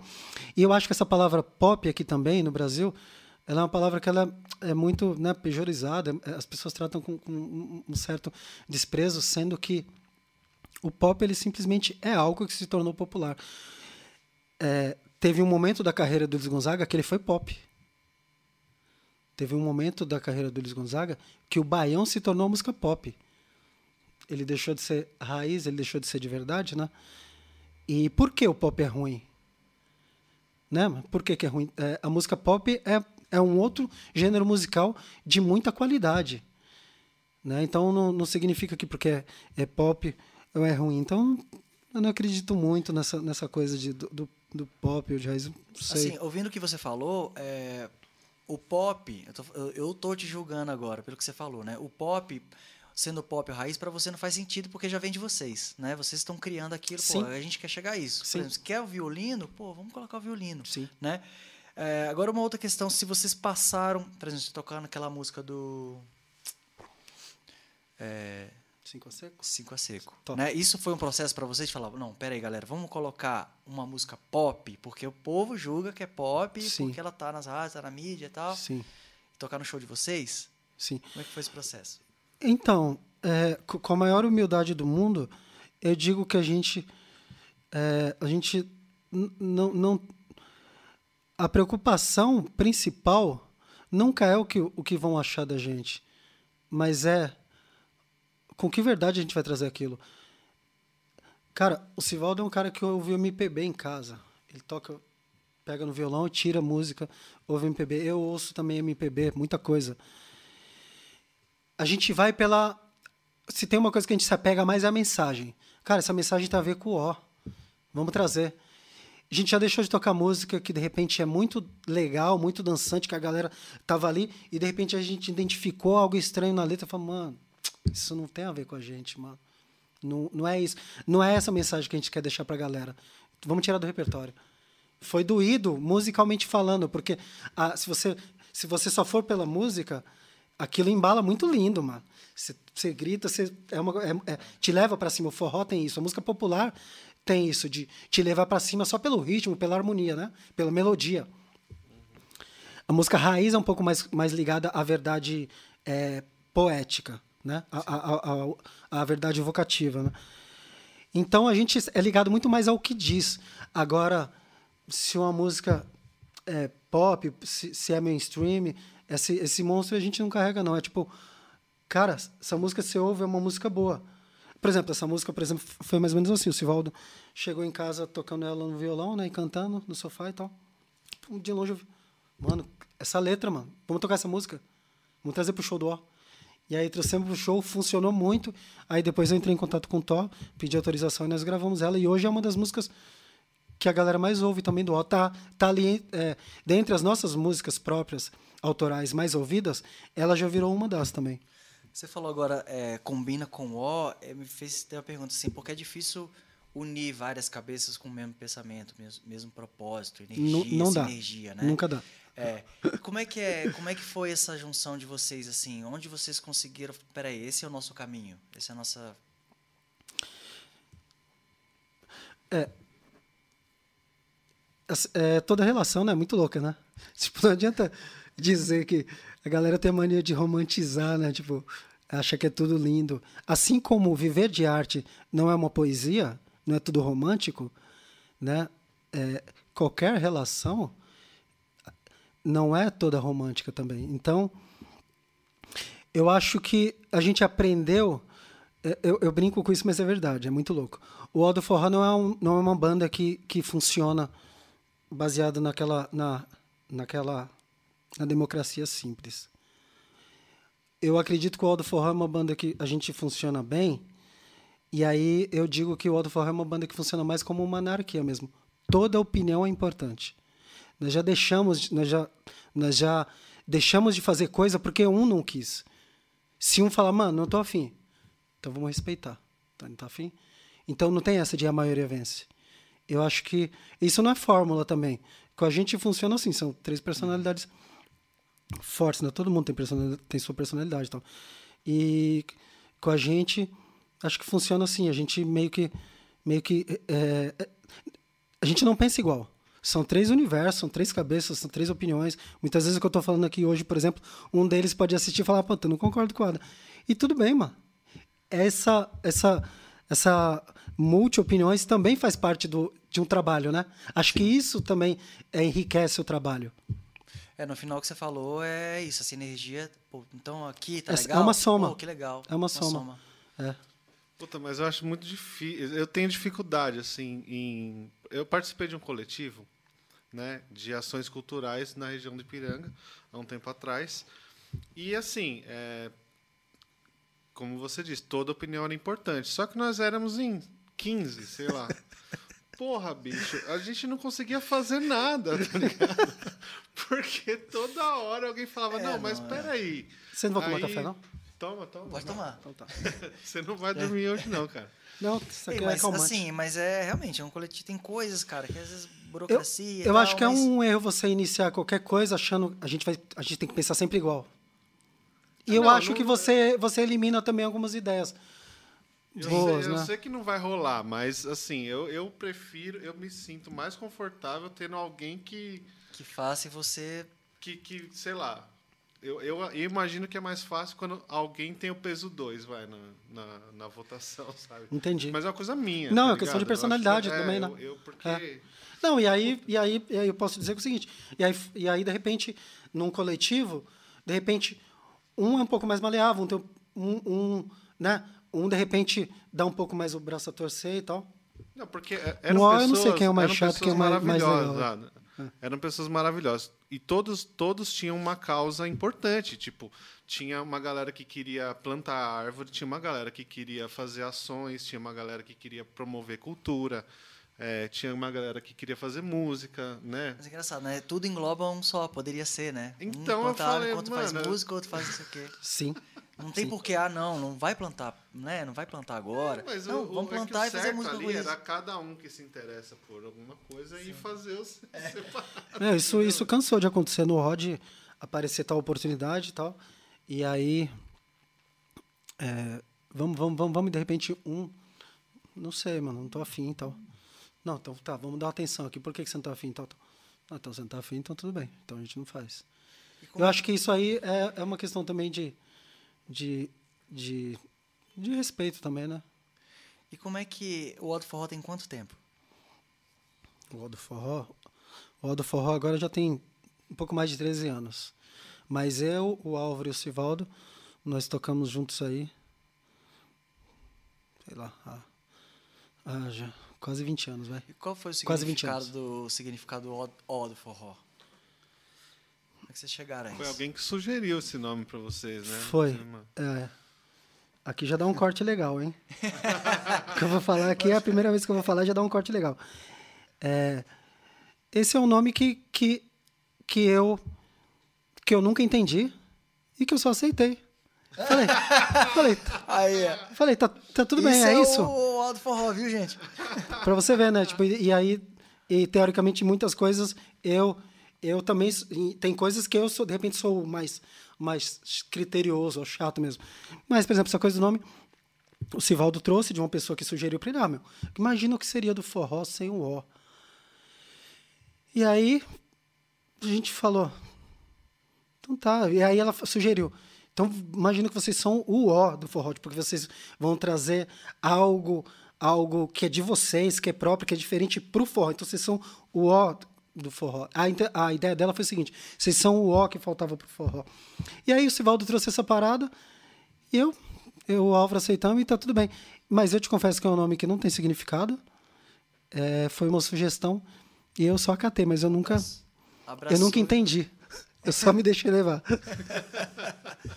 Não, porque assim, é... tem vários significados, né? Assim, Não, depois, público- depois é, surgem. su- depois, inclusive surgiram coisas bem legais.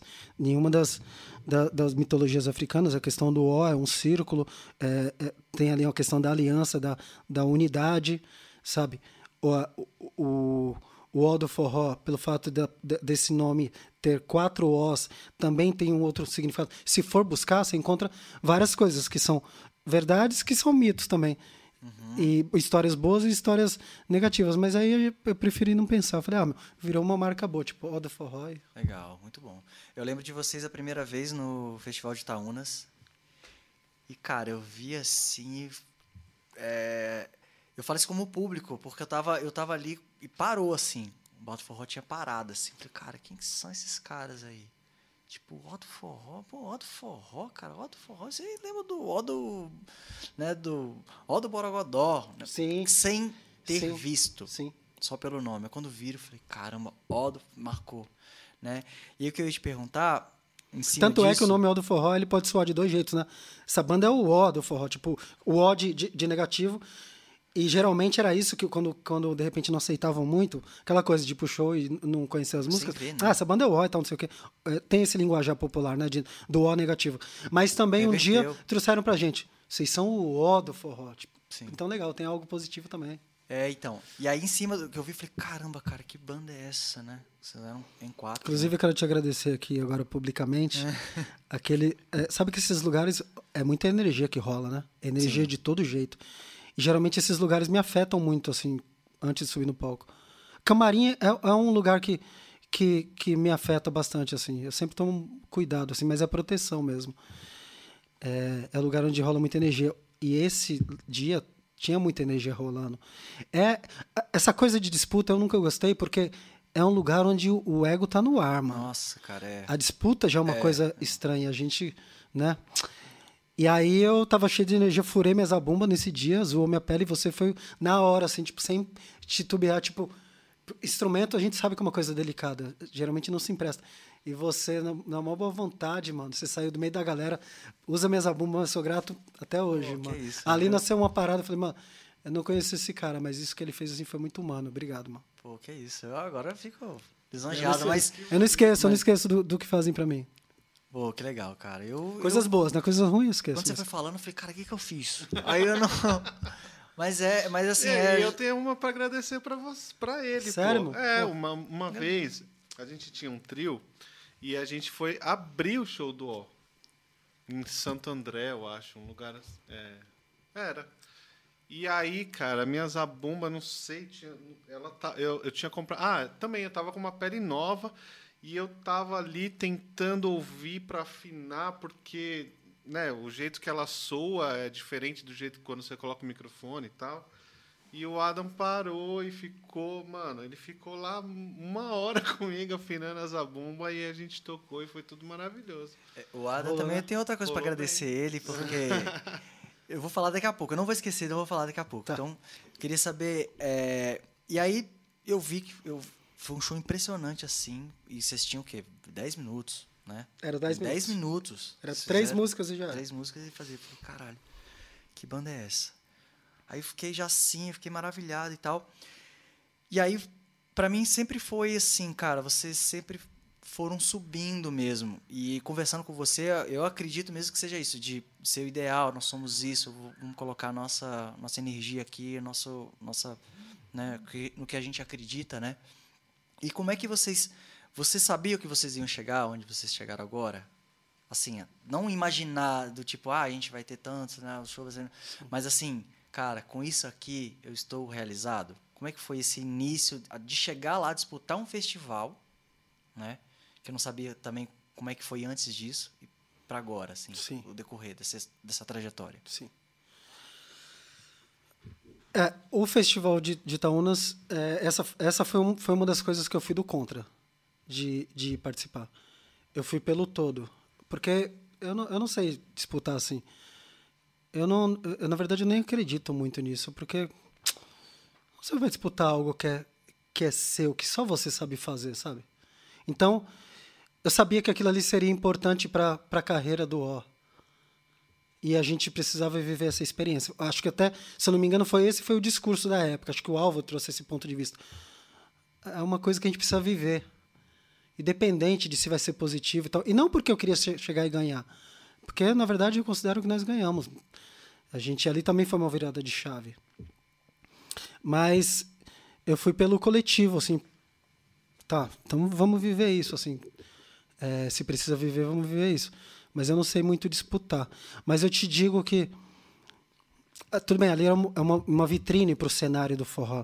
Mas até hoje, para mim, o maior feito do Aldo Forró, de virada de chave assim, foi a gente ter ido passar um mês na Avenida Paulista tocando para todo mundo, mas se é forrozeiro ou não, para quem passava na Avenida Paulista, na saída do metrô, ali na saída na Augusta com Paulista, na saída do metrô Consolação. Ali foi uma virada de chave pro Aldo Forró. A gente sempre teve essa, essa coisa do tipo, cara, a gente precisa cavar algo novo, fazer, levar algo para onde não tem. E aí, o maior feito para mim do Aldo Forró foi foi daí da, da Avenida Paulista, da rua. E detalhe, a gente foi para a Avenida Paulista numa época que ainda não era liberado tocar na rua. Inclusive, era uma época que estava rolando uma repressão com artistas de rua. Tem o Rafael Pio, que já tocava na rua, quebraram a guitarra dele, uma vez a polícia quebrou a guitarra dele e tal. E foi nesse momento que não podia tocar. Eu posso dizer que se teve uma luta para liberar essa coisa da arte na rua, o Aldo Forró também faz parte, com o maior, humildade do mundo, eu digo que a gente faz parte. Porque a gente foi para a Avenida Paulista, inclusive a gente lotou a Avenida Paulista. Teve uma vez ali que as pessoas começaram a dançar no, no farol, começou a parar o trânsito, veio CT, e aí, e aí, e aí vem nossa direção para organizar a coisa, porque já que a gente está fazendo algo grande, a gente também tem que ter responsabilidade, até com as pessoas que estão lá, né? Então paramos, organizamos, pedindo. E aí legal que o público sempre, não, vamos, a gente não veio para para fazer acabar o projeto, a gente quer somar, então vamos somar, vamos ajudar todo mundo. Então, para mim, a Avenida Paulista foi foi um dos maiores feitos. Foi dali que veio algumas rádios pra gente, pra gente fazer. Foi dali que veio o FIFA Fan Fest, mano. Você acredita? O Aldo Forró é uma das poucas bandas que tocou na, no FIFA Fan Fest. O último, a última Copa do Mundo tem o FIFA Fan Fest, né? Foi por causa do Aldo Forró tocar na rua. Foi dali que veio um projeto da Globo, Arte na Rua. Foi porque a gente estava tocando na rua. E essa época não era liberado. Então a gente foi ali com a cara e com a coragem, levamos nossos instrumentos. E ali a gente formou público também. Já que o nosso intuito foi sempre assim, vamos, a gente precisa é, formar público. E para formar público, como a gente era uma banda, autoral, a gente precisava mostrar mais nossas músicas. Então, não tem essa. A gente precisa mostrar para todo mundo, não é mostrar só para quem gosta de forró. A gente precisa mostrar nossa música para o povo, para todo mundo. Ter ido para a Avenida Paulista, para mim, foi um dos maiores feitos. Inclusive o canto da Ema veio pro do forró depois da gente ir para rua. Antes disso, a gente já tinha tocado no canto da Ema duas vezes, mas isso não por mérito nosso, foi por intermédio do Enoque. O Enoque Virgulino, obrigado, a gente sempre lembra de você, sempre Enoch. agradece. Ele é demais. É, não, foi o não nosso é... primeiro podcast com o Enoque. O Enoque é demais. Nosso padrinho. Não, não é todo é. mundo que faz isso, a gente sabe de dar sua voz para outra pessoa, que é basicamente você, você indicar uma pessoa para um emprego, né? Sim. Ali está sua palavra em jogo. Ele fez isso por nós. Ele foi fazer uma festa e convidou nós para tocar. Na verdade, o intuito dele foi o quê? Deixa, deixa o público de lá ver vocês, vocês vão conseguir tocar na casa. Fomos a primeira vez, fizemos. E aí foi legal, mas até então ainda não entramos na grade. Fizemos a segunda vez e aí depois da, dessa segunda apresentação foi uma outra oportunidade dessa, tivemos um feedback lá que foi positivo até tal ponto, e dali em diante também não foi tão positivo. É questão de opinião também, que para nós foi tudo certo. Ainda não entramos na grade. Quando nós começamos a fazer a movimentação, porque a Avenida Paulista foi isso. Foi, eu sempre gostei da Avenida Paulista sei, tem algo ali multicultural que me chama muita atenção. Eu amo a Avenida Paulista. Quando eu estou de folga, agora a gente está de folga sempre, mas quando a gente estava em, em, rotina de shows, se eu tinha um dia, por exemplo, um sábado à noite, uma sexta à noite, de folga não vai ter show, eu sempre ia para lá tomar café e ficar andando na Avenida Paulista. Me inspira, sabe, ver as pessoas, me inspira a compor, me inspira. Muito movimento ali, é trânsito é muita, de É muita de coisa, arte, assim, muito legal. A tese de doutorado da minha esposa é sobre a Avenida Paulista. Cara, a Avenida Paulista é maravilhosa, e tem um ar ali, é. e exatamente essa coisa de de, de, de multicultural, de, de, de, etnias, de mistura, sabe? Ali tem. E. Perdi o fio. Não, ah, é... Tá, e aí a gente estava na. Ah, eu andando na Avenida Paulista. E, eu, e aí a gente estava nessa, né? Aí um dia eu falei, mano, se o Adolfo vier para a Avenida Paulista, mano. E aí deu a sorte de eu ver no calendário, ia ter o centenário da morte de Luiz Gonzaga. Um mês depois. Aí cheguei em casa, conversei com os meninos. E aí teve um que, ah, ah vamos, né? Se, se, quiser ir, vamos. Aí teve outro, mano, mas será? Acho que não, não sei o que. Vamos, mano, vai dar certo. Aí eu fui lá na banca de jornal, conversei, mas você sai de uma energia pra gente aqui. Isso precisa de uma tomada, deixa a gente ligar nossa caixa de som aqui e tal. E o cara arrumou e a gente foi com a cara e coragem, todo, todo dia. Toda quarta-feira, às sete horas da noite, a gente estava lá guardava o nosso carro no estacionamento, pegava os instrumentos de som, montava às 5 horas da tarde, ligava na tomada, três microfones, tudo certinho. Quando dava 7 horas em ponto, já estava cheio, a gente tocando. Aí a gente aproveitou para fazer o quê? Homenagear Luiz Gonzaga e, no meio do repertório de Luiz Gonzaga, vamos tocar música nossa. Aí foi ali que começaram a ouvir Dom do Amor e começaram a cantar. Então, cara, Avenida Paulista, é, esse, isso para mim foi um dos maiores feitos. assim. Que legal. Eu lembro que. Ali foi furar a bolha. Sacou? Já se libertaram. Que é uma meta nossa sempre, uhum. sabe?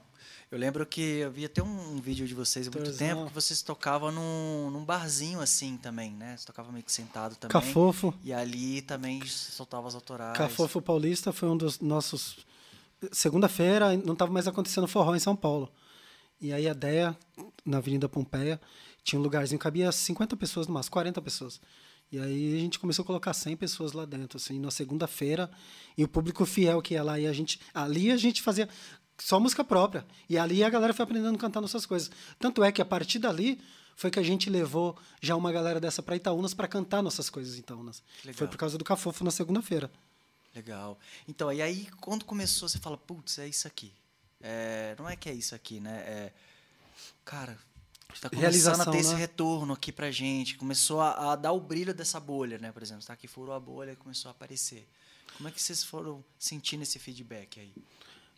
É, eu acredito que cada um ali tem um momento, mas eu foi subir no palco e conseguir fazer um show quase que 100% autoral e de ver as pessoas cantando nossas músicas.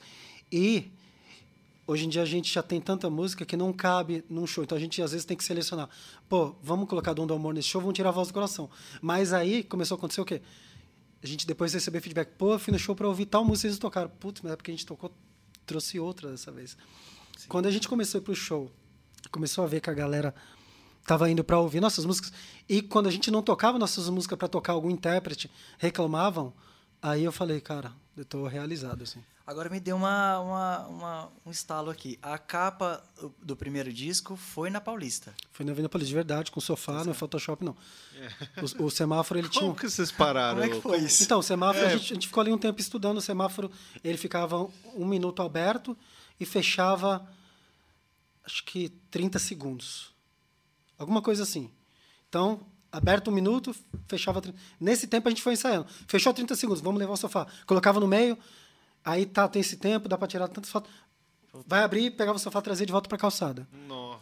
E aí a gente fez as fotos, Bruno Poletti, fotógrafo, monstro, um cara parceiro muito boa essa foto, bicho. E a gente fez assim, foi estudando e aí fez as fotos. Até porque a Avenida Paulista, é o que eu tô te falando, para nós é muito especial. Ela, assim. tá, ela, não tava vazia nessa foto? Parecia que tava hum. vazia. Não, tem os não, carros de fundo. Os carros de fundo. É, não, realmente, a gente levou o sofá e fizemos ali. Cara, e esse sofá é de onde? De onde veio esse sofá? O sofá a gente foi alguém que emprestou em algum lugar ali pro lado do aqui pro lado do, do Ipiranga, se eu não me engano, e a gente colocou no carro e levou para lá. No carro. que legal, bicho, que legal. E aí esse primeiro CD, os, as músicas, os maiores sucessos ali, é, qual foi? Foi essa, o Dom do Amor, né? Dom do Amor, foi, foi inclusive foi o single que a gente lançou primeiro, foi Dom do Amor, foi a música que a gente apostou. É... Bate coxa?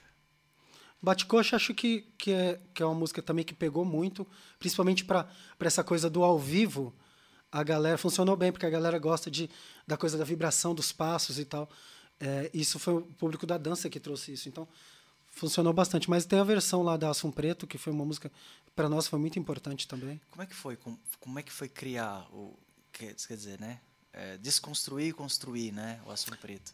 Isso é uma parada muito louca. Tem muita tem muito eu costumo dizer que essa, essa música, essa ação preto, tem algo muito espiritual nela ali pra gente, porque não teve um momento que a gente parou para criar arranjo. A gente só foi tocando e ela foi se construindo. E ao vivo ela foi ela foi ela foi construída 50% ao vivo, de coisa que nasceu ao vivo, puta, rolou, mantém, mantém. E aí chegou no, num ponto que falou, vamos gravar desse jeito. Mas ela foi escrita por por um, por um, um ser de outro planeta, assim, porque não, não, não teve criação de arranjo ali. Se teve, foi tudo ao vivo. Que demais, demais. E não, com... É uma releitura muito. Não, é, muito. Bem, é... Parece que é né, uma, uma outra. Parece que foi intencional, né? É, Inclusive, qual, qual que é o, o, o, o, sentido que vocês dão justamente a ajoelhar ali, a ter aquele, aquele momento que vocês. É, ali é um momento de. de ali, isso também nasceu natural ali, na verdade, nasceu com o intuito do seguinte: esse momento, o Álvaro está cantando algo bonito ali na sanfona. Tem algo ali que está tá preparando ali, é, quase que um ritual, está preparando. Porque a, a, letra da, da Ação Preta é uma letra muito triste, é uma verdade muito triste, que acontecia. Nem sei se acontece mas acontecia. Então, ali, a intenção de se baixar no início foi: vamos dar o destaque total para a sanfona. Porque, infelizmente, as, as estruturas né? do, do, dos palcos de, de, de, forró ainda não são as maiores. Né? Tem alguns lugares que tem uma estrutura legal de, de som e iluminação, mas são poucos lugares. No Canto da Ema, por exemplo, a gente consegue apagar a luz geral e dar foco em um cara. Essa era a intenção. A intenção era dar foco no Álvaro. Uhum. Como a gente não tinha estrutura, a gente falou, okay, então vamos abaixar todo mundo e o foco vai ficar no Álvaro. E aí aquilo ali acabou virando meio que um, sabe, um, um ritual, assim. Vocês têm um ritual de ensaio e de show? Tem. Sempre que a gente quer. É, não tem mais uma rotina. O início do off foi bem pesado, mas a gente ensaiava de segunda a segunda. Se não ensaiava de segunda a segunda, era de segunda a sábado, todos os dias. Sivaldo ia para lá, às vezes de bicicleta até. Sivaldo e eu, nós, nós largamos o trabalho. Nós, chegou um momento que a gente decidiu. E aí, mano, vamos, vamos. Você quer largar? Eu vou largar, vamos largar. Vamos largar então tudo? Eu trabalhava no centro empresarial, o Sivaldo trabalhava na, numa, numa, numa empresa de marketing e tal, que era de, de óculos e tal. E aí a gente chegou e falou, vamos, vamos largar? Vamos mesmo? Tipo, não tem grana, mas é isso. Mas vamos pra gente ensaiar, fazer as coisas. E largamos. Então a gente ensaiava de segunda a sábado, assim. Muito, assim. E detalhe, era tipo empresa mesmo. É, sempre, os ensaios sempre foi na, na sala da, da casa do meu pai, dos meus pais. Sivaldo chegava lá de 9 para 10 horas da manhã, a gente tomava um café, conversava e era o dia todo ensaio. Parava, a gente fazia um almoço, almoçava, pum, ia até a noite. Às vezes ia até 10 horas da noite. Isso no início, para criar música, para fazer as coisas. Aí depois, quando a banda cresceu, e aí você tem pessoas de, de, de, todos os lados, né? Então a gente teve que conciliar. E hoje já é estúdio, não dá mais para ensaiar em casa porque não tem uma estrutura. Mas sempre que a gente quer montar um show novo, aí a gente cria uma rotina de ensaio sagrado, assim, tipo. Legal. Até sair, montar o show, tá pronto. E aí, para sair pro show, como é que vocês. Qual que é, é, a sua particularidade, né? Dos outros, na verdade, a gente quer ainda o Alvinho e o Sivaldo aqui para falar com a gente. Boa, boa. Mas qual que é a sua particularidade ali? É, os caras têm, têm, têm coisas legais para contar. Ah, tem. Conversei muito com o Sivaldo também, um cara Alvinho também, meu Deus. Sim. Maravilhoso. Beijão pros dois. Beijo, super beijo. Saudade deles. Eu não tenho visto eles, a gente realmente. É, depois daquela última live que a gente fez, que a gente achou que as coisas iam melhorar, aí no, é, decidimos fazer um, um, show e aí depois a coisa voltou, depois da eleição a coisa voltou pesada e nós decidimos, não, não vamos fazer nada. Inclusive apareceu oportunidade de lives remuneradas, inclusive para fora do Brasil. A gente falou, não, porque para a gente fazer isso a gente vai precisar se reunir em casa. O Cifaldo está com uma bebê pequena, o Álvaro chega em casa, tem a família, eu é, em contato sempre com os meus pais. Então, não, vamos, vamos parar com tudo. Então, vou abrir só uma. Isso que eu queria perguntar para vocês. É a posição do Alto Forró, porque vocês não fizeram lives assim, né? Foi Era decisão. Essa, essa, decisão mesmo. A gente decidiu. É, cara. É, nesse momento, depois que começou a pandemia, teve uma coisa assim que, que, que começou a me gerar um pouco de, de incômodo. Foi. Foi. Uh, eu entendo né, que, que há essa, essa coisa de, de, E aí, quando vai ter show, tal, tal, eu entendo isso. Mas eu tô, eu tô pensando no seguinte: esse momento, tudo que está acontecendo, não tá para aonde eu gostaria de estar, mas é onde nós estamos. Então, tem algo acontecendo. Então, eu estou pensando nesse momento, mano. A gente precisa passar por isso agora. Tanto é que esse foi um dos motivos de eu, de, eu, de eu não conseguir ouvir música por um período, assim. A gente precisa pensar nesse momento. Então a gente decidiu mesmo, não.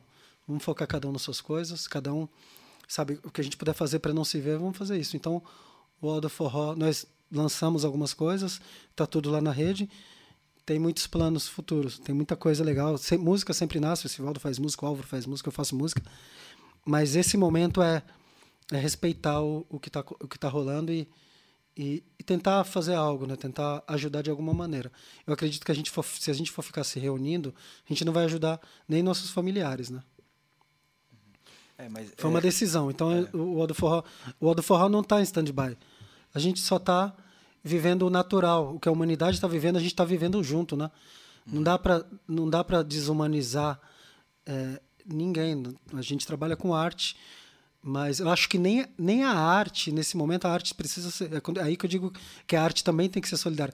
A arte não deve usar esse momento que está acontecendo, de tudo que está acontecendo, e usufruir disso. A arte está vivendo isso também. Então a gente. Está difícil para todo mundo, mas a gente. Acho que em primeiro lugar a gente precisa prezar a vida. Vamos prezar a vida, a saúde, as pessoas que a gente ama. Porque depois que passar tudo isso, eu tenho certeza que vai ser uma celebração Nossa, muito legal, vai ser. Mano. Vai ser muito Não, e foi até lindo quando vocês fizeram no Canto da Ema depois de, de muito tempo, né? é, foi um maior sucesso, né? Foi da Vai ser muito legal quando a gente puder fazer tudo isso sem medo, né? Sim. Sem culpa, né? Porque qualquer coisa que a gente faça agora, a gente faz com culpa, né? Sim. Essa live a gente fez, a gente fez com culpa. É, e é, é. o peso é é isso, né? Sempre dá uma feridinha assim, né? Sim. Pensado que foi. É, e como é que é seu ritual para você ir para os shows? É, então, como eu disse, o show para mim nunca começa no palco, assim, é dia de show, o show já começa, já quando eu acordo, assim, tudo que eu vou fazer, o show, o show, o show já está sendo mentalizado. E nunca um show é mais um show, sabe? Acho que o dia que isso acontecer também comigo, não sei se eu consigo, viu? Um show ser mais um show.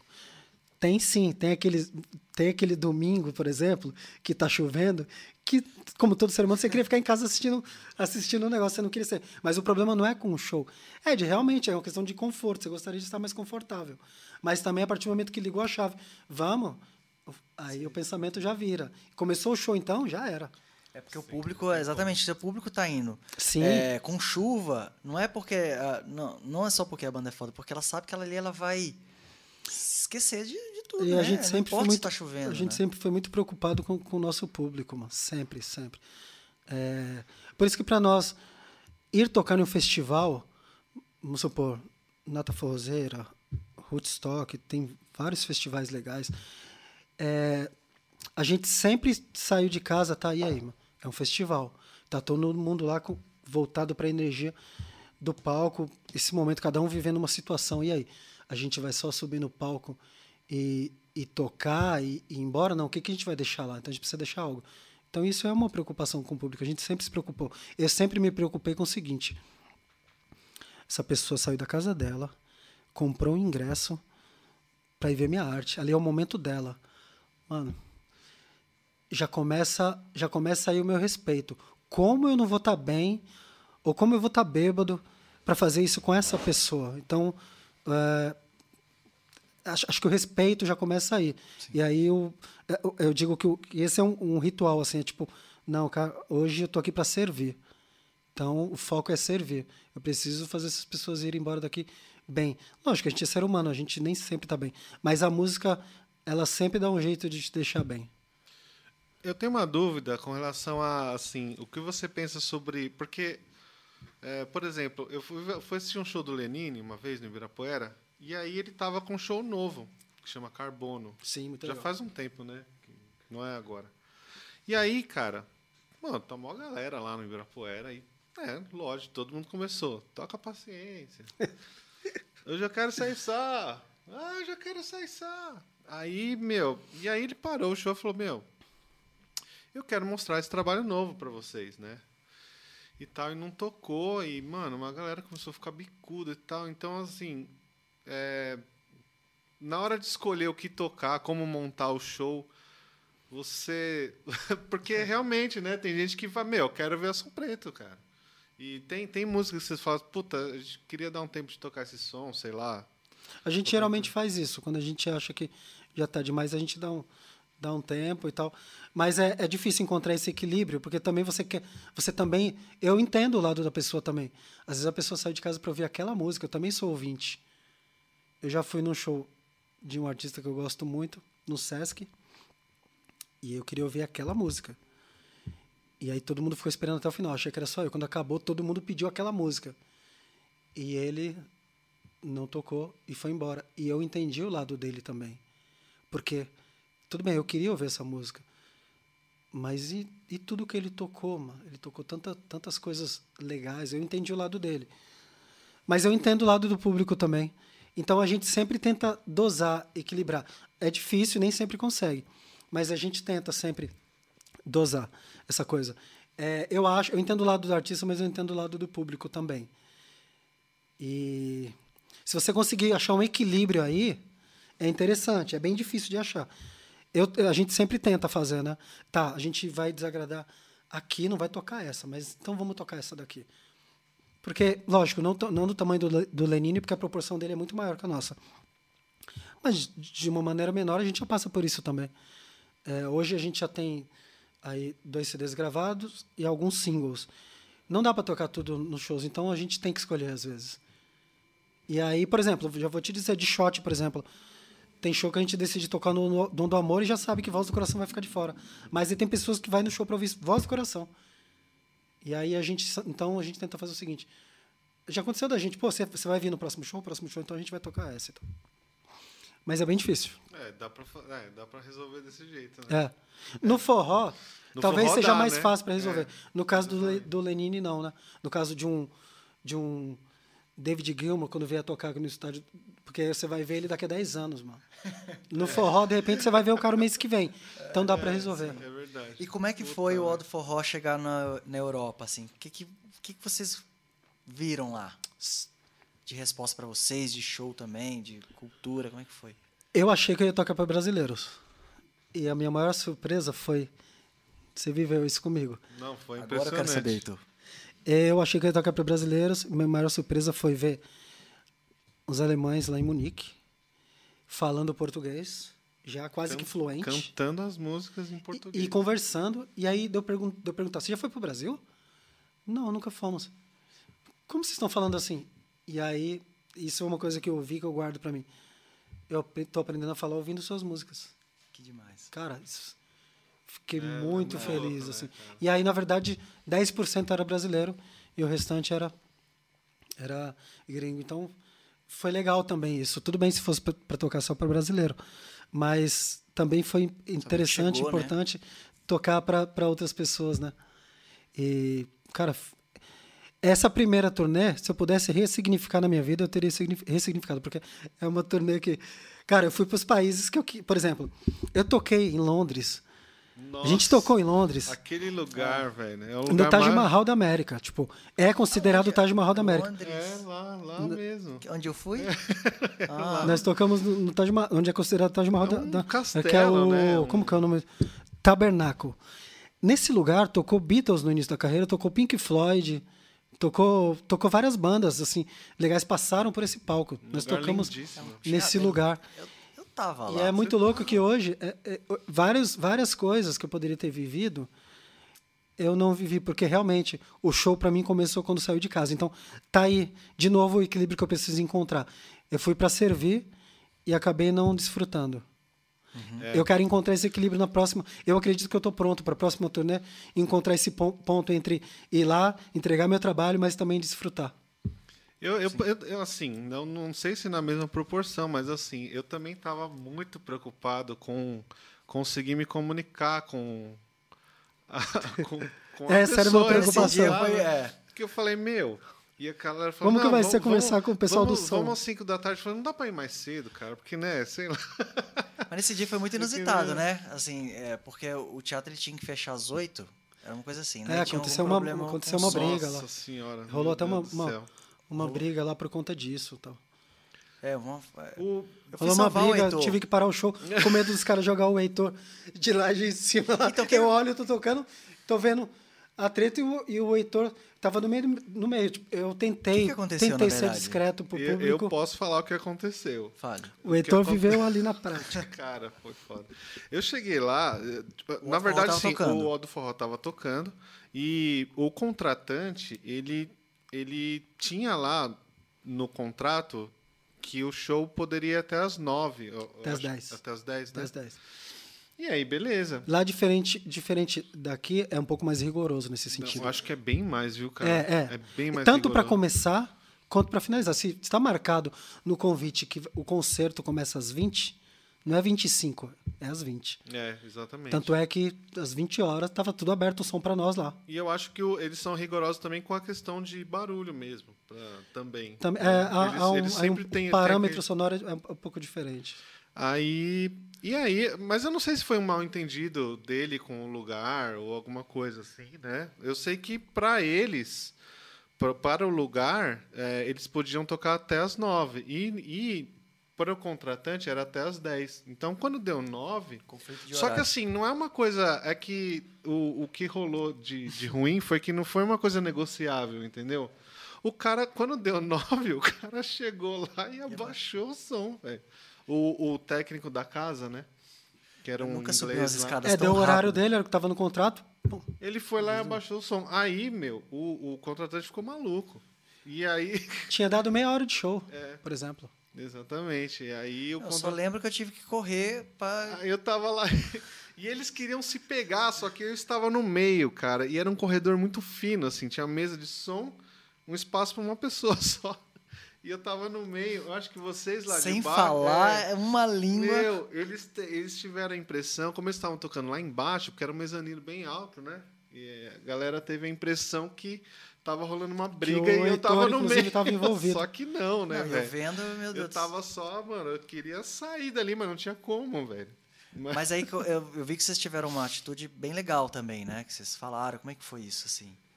É, de cara, assim, a gente não quer transparecer, né? A gente quer, o público está ali para por um motivo, a gente quer respeitar esse motivo. Mas, cara, sempre tem um lado humano, né? Imagina se acontece uma, uma, uma coisa, pô, ia acabar com, acabar com tudo de qualquer jeito. Então, parou, deu, deu, uma, deu uma pausa e aí entendemos os dois lados. Não, dá para rolar, dá para rolar. E aí o público também acabou entendendo que a gente deu uma pausa porque a gente ficou preocupado né, com, com, com um problema maior de acontecer uma, uma tragédia. E, e a gente também acabou que entendeu também o lado do, do pessoal. Mas aí depois teve uma conversa, teve um acordo e rolou mais meia hora de show. Rolou, é. E vocês fizeram Legal. até um aquele esquema do acusticão também. Fizemos um acústico. Que foi massa, galera. Mas adorou. tiveram outras experiências muito boas também na Europa, né? Sim, nós a gente teve dois shows em Munique, um em Londres, um na França. Lisboa. E um em Portugal, né? Lisboa. Em Munique, no circo, foi... Foi mágico. Nossa, foi também, foi bem legal. Foi... E aí é muito louco, porque hoje eu penso nessa turnê, a sensação que eu tenho é que eu vivi um show só, porque estava tão focado no, no, no, trabalho que, que a sensação foi essa, mas... Vocês não foram com o produtor, Foi muito especial. Né? Ou ele foi? Foi sempre tudo direto com o contratante. Nessa época a gente não tinha o, um cara que, que, que fazia a nossa produção, que era a nossa voz. Então, aí quem que ficava nessa preocupação aí? Você, Sivaldo e Alvinho? Como essa, é? essa daí em específico, o Aldo Forró é muito legal. É, nesse, nesse sentido, é muito, muito legal. Desde o início, todos fizeram de tudo.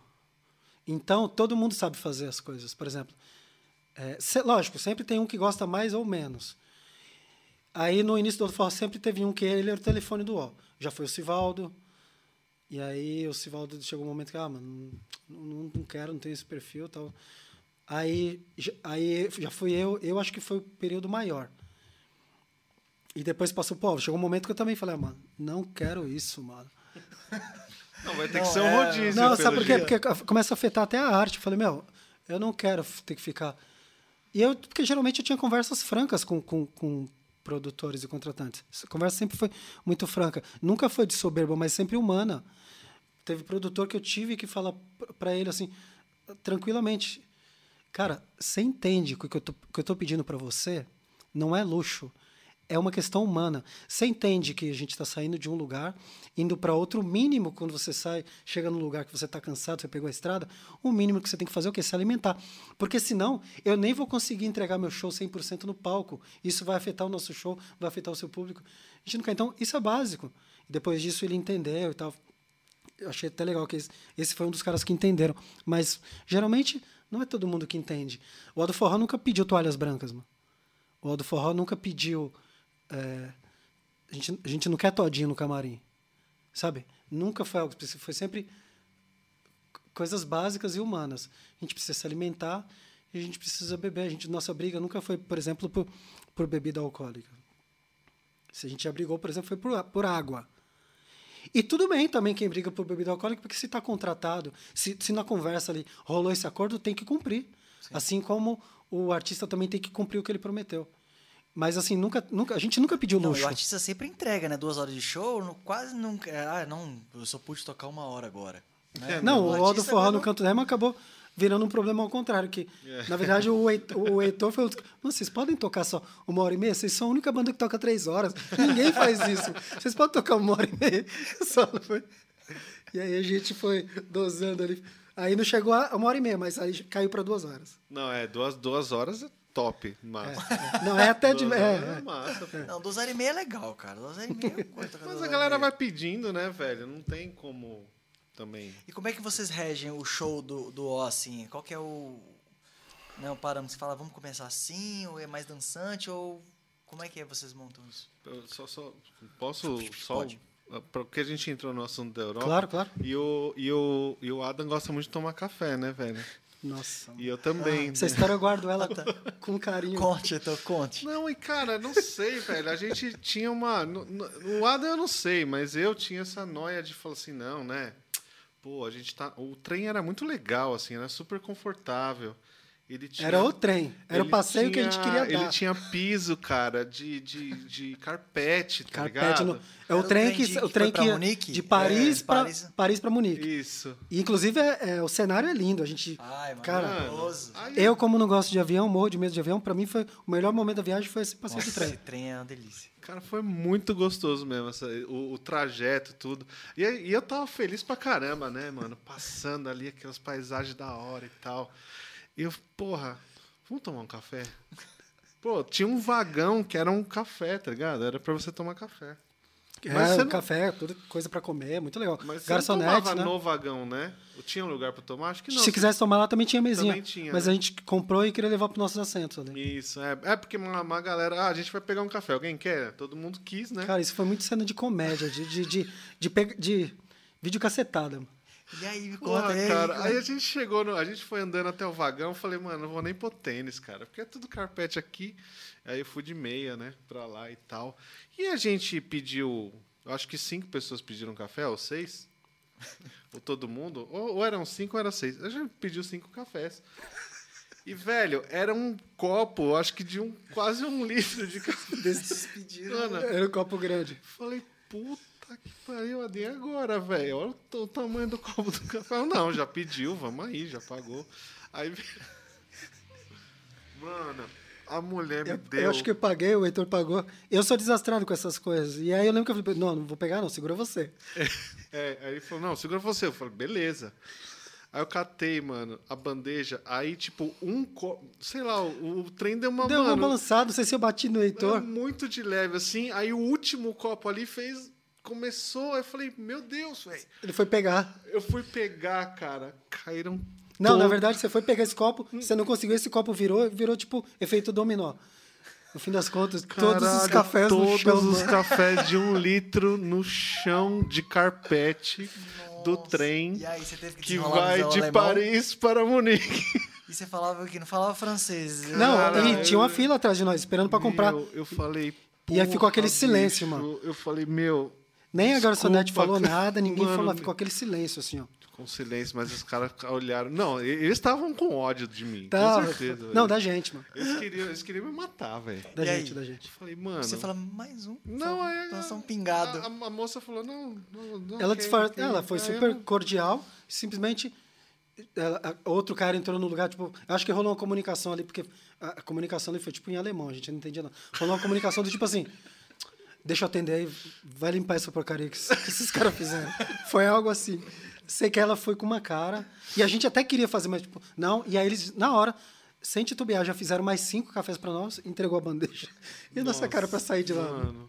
E vocês passaram algum. Qual foi as coisas mais inusitadas que vocês passaram lá na Europa? Cara, o Álvaro, geralmente ele é o, é o cara mais engraçado. As coisas engraçadas acontecem com o Álvaro, geralmente. E eu sou uma pessoa que, quando eu, quando eu quando eu tô cansado, ou quando eu tô ansioso, eu começo a dar risada, tipo, de qualquer coisa, assim. Aconteceram duas coisas que o Alvo foi muito louco. Uma das coisas foi que a gente foi fazer um show num lugar e ele tava cansado porque ele tava andando com a sanfona um maior tempo. Primeiro na primeira viagem, o Heitor ajudou ele pra caramba, carregou a sanfona muito tempo. Assim, foi super, super generoso, porque ele foi lá pra ser técnico de som. E ele entrou junto. Não, tamo junto, a gente é um não, time. Não tem nada a ver, todo mundo. É, e aí a gente foi tentar parar um táxi. E aí o Álvaro, na hora de pedir o táxi, imagina, sem conseguir falar inglês legal e tal. É, explicando pro cara, mostrando o endereço. E o taxista, quando viu que era perto, aí o taxista tentando falar para ele: Não, vai, vai andando nesse five minutes, cinco minutos você vai andando. E o Álvaro falando: Não, mas não dá pra você me levar mostrando o endereço. Five minutes. Mano, nessa hora já tava eu e o Anderson, tipo, chorando de dar risada. E aí o Álvaro foi pra nossa cara, a gente. Ele parecia uma criança. Ele olhou pra essa cara. Ah, meu, para, se subiu e saiu, saiu na frente da gente sem com raiva, assim. e aí é pior, porque aí começa a dar risada sem parar. Acabou que ele foi andando mesmo. Acabou, não, tivemos que andando. Ele vira bullying. Qual que é a outra? Você falou que tinha outra? Tem. É... Nessa primeira. Foi na primeira turnê? Foi na primeira turnê. A gente, a gente ficou numa casa em Paris. A gente ficou numa casa em Paris, no hotel. E você sabe que em Paris, na França, eles não querem falar inglês. Há aquela questão, né? Histórica e tal, e há, e há esse orgulho, assim. Então não adianta você querer falar inglês com, com, com, com o cara do restaurante, com o taxista, que, que na hora eles vão olhar para sua cara e falar: França, aqui é França. E aí a gente, voltando de, de, um, de um lugar lá, a gente pegou um táxi, só tava eu e o Álvaro. E a gente já tava com uma fome a noite toda sem comer andando. Ah, a gente saiu uma noite para andar em Paris inteiro. Achou um kebab. É, o Tarek, que é um parceiro que era do Rio de Janeiro, que hoje em dia está no, no Líbano, levou a gente para andar. E aí andamos a noite toda, então imagina, a noite toda, ó, isso aqui é isso aqui e tal. Conheci até um beco onde Miles Davis vivia tocando lá com Passou Fela Kuti, que é um demais. cara que eu sou fãzão. Era, um, era tipo um, um, um, polo cultural assim, desses caras da época. Na hora de voltar, pegamos o táxi e aí a gente com fome, e os dois dormiu no táxi. E aí, de repente, eu dei aquela cochilada e eu acordei assustado, achando que a gente já tinha passado do ponto. E aí, o que, que eu falei pro cara? Eu olhei pro cara. Parou, parou, stop, stop. Here, here. Pro cara, tipo aqui. E o Álvaro meio sem entender nada. Quando a gente desceu, o Álvaro olhou pra minha cara. O Álvaro, quando tá bravo comigo, ele me chama de Adaelso. O que você fez, Adaelso? aí eu olhei e falei não, não é aqui, não é aqui perto. Mano, o negócio tá lá longe pra caramba. Por que você fez parar aqui? Puta, eu tô com maior fome. A gente teve que ir andando pra casa com, com fome. Mas, de novo, o Álvaro com puta raiva de mim e dando risada atrás. Nossa, cara, que engraçado, bicho. Mas aí eu, vi, eu entendi a necessidade de se comunicar pelo menos o básico, não? Senão não dá. Que demais. O Heitor é nosso salva-vidas nessas coisas aí. Não, e eu, eu sou ruim, imagina.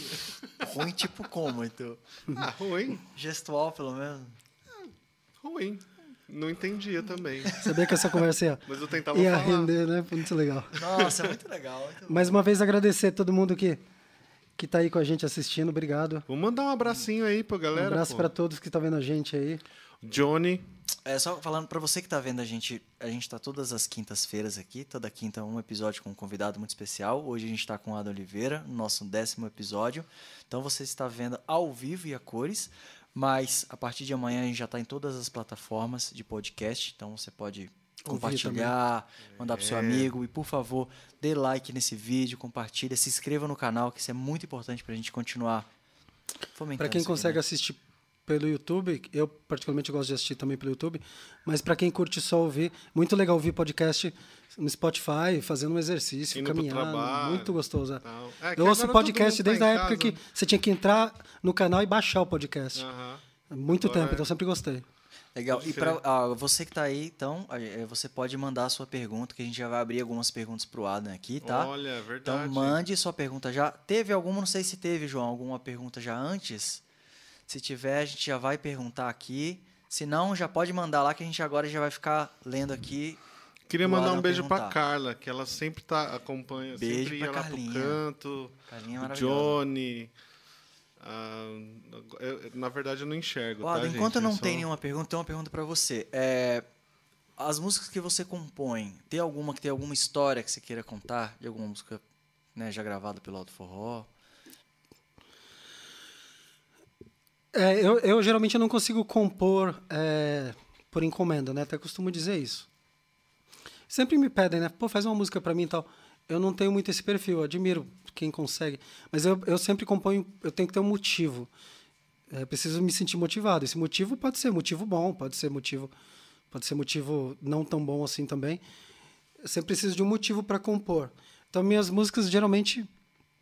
É, e esses motivos eu não necessariamente tenha que ter vivido, sabe? Não, nem tudo que, de música que eu fiz significa que eu vivi aquilo.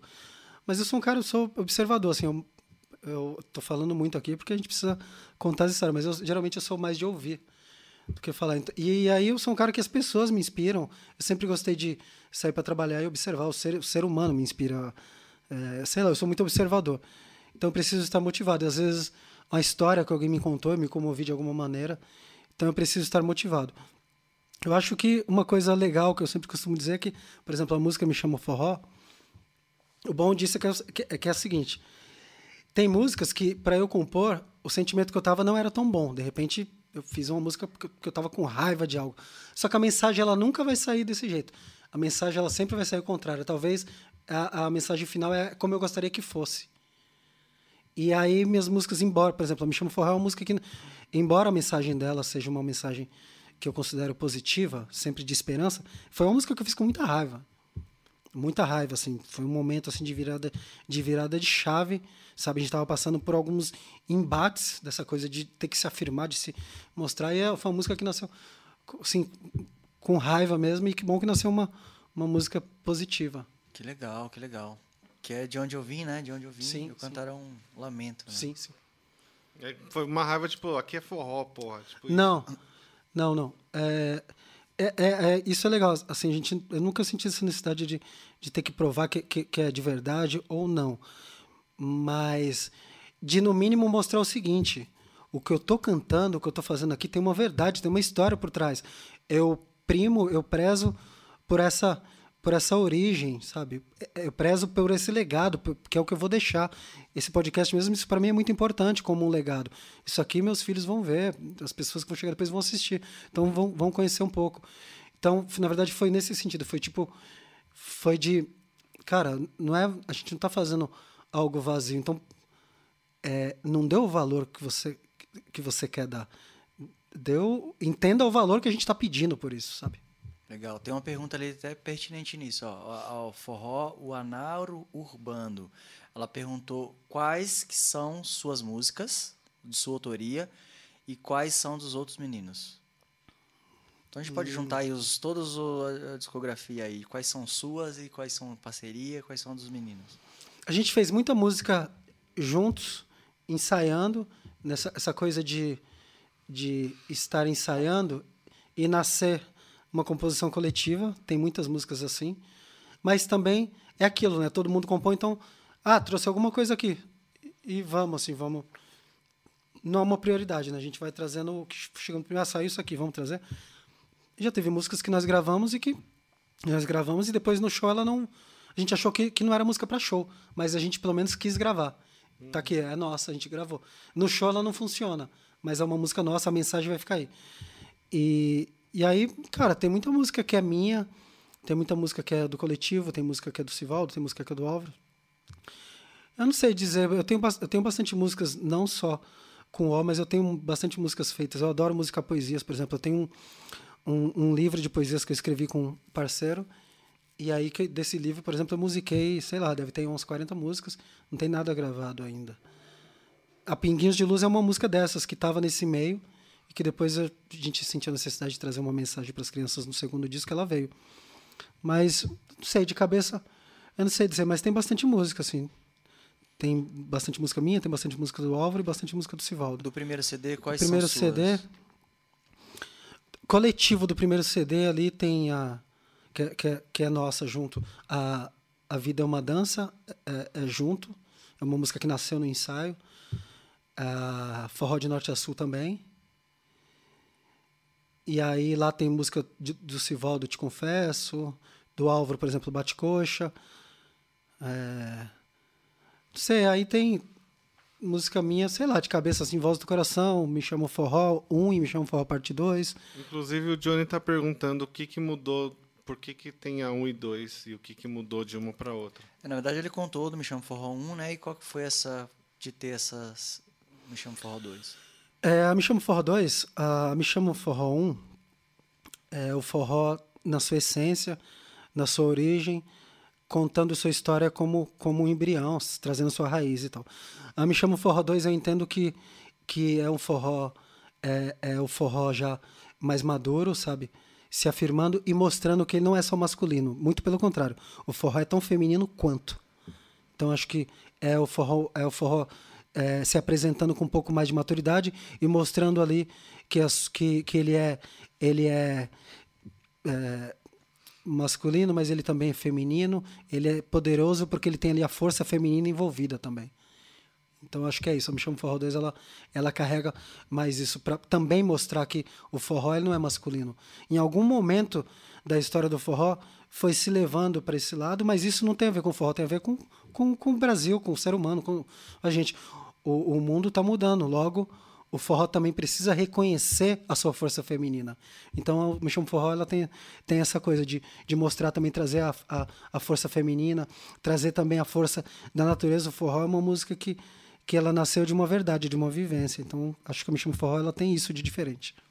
E vocês fizeram uma outra, uma, uma identidade assim visual depois, que vocês tiraram umas fotos com as plantas e tudo. Qual foi o conceito disso tudo que vocês quiseram mostrar nesse projeto?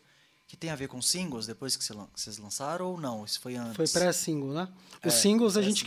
Os, os singles, são cinco singles e são cinco capas que a gente quis trazer para cada capa uma pessoa que representa um, um, universo total. Então, ali nós temos uma senhora que é meio negra, mas também é meio, meio indígena, sabe? Isso é Aldo Forró, isso é forró, isso é Brasil. E aí a gente tem uma capa ali onde tem é, a gente dá um pouco mais de destaque nessa coisa de, de que, que é, um, é um, uma coisa muito importante que a gente precisa trazer para o forró, a questão da orientação de gênero, de identificação de gênero, sabe? Que não é opção, é orientação e identificação, em primeiro lugar. Então a gente quis trazer isso também, que o forró, ele não.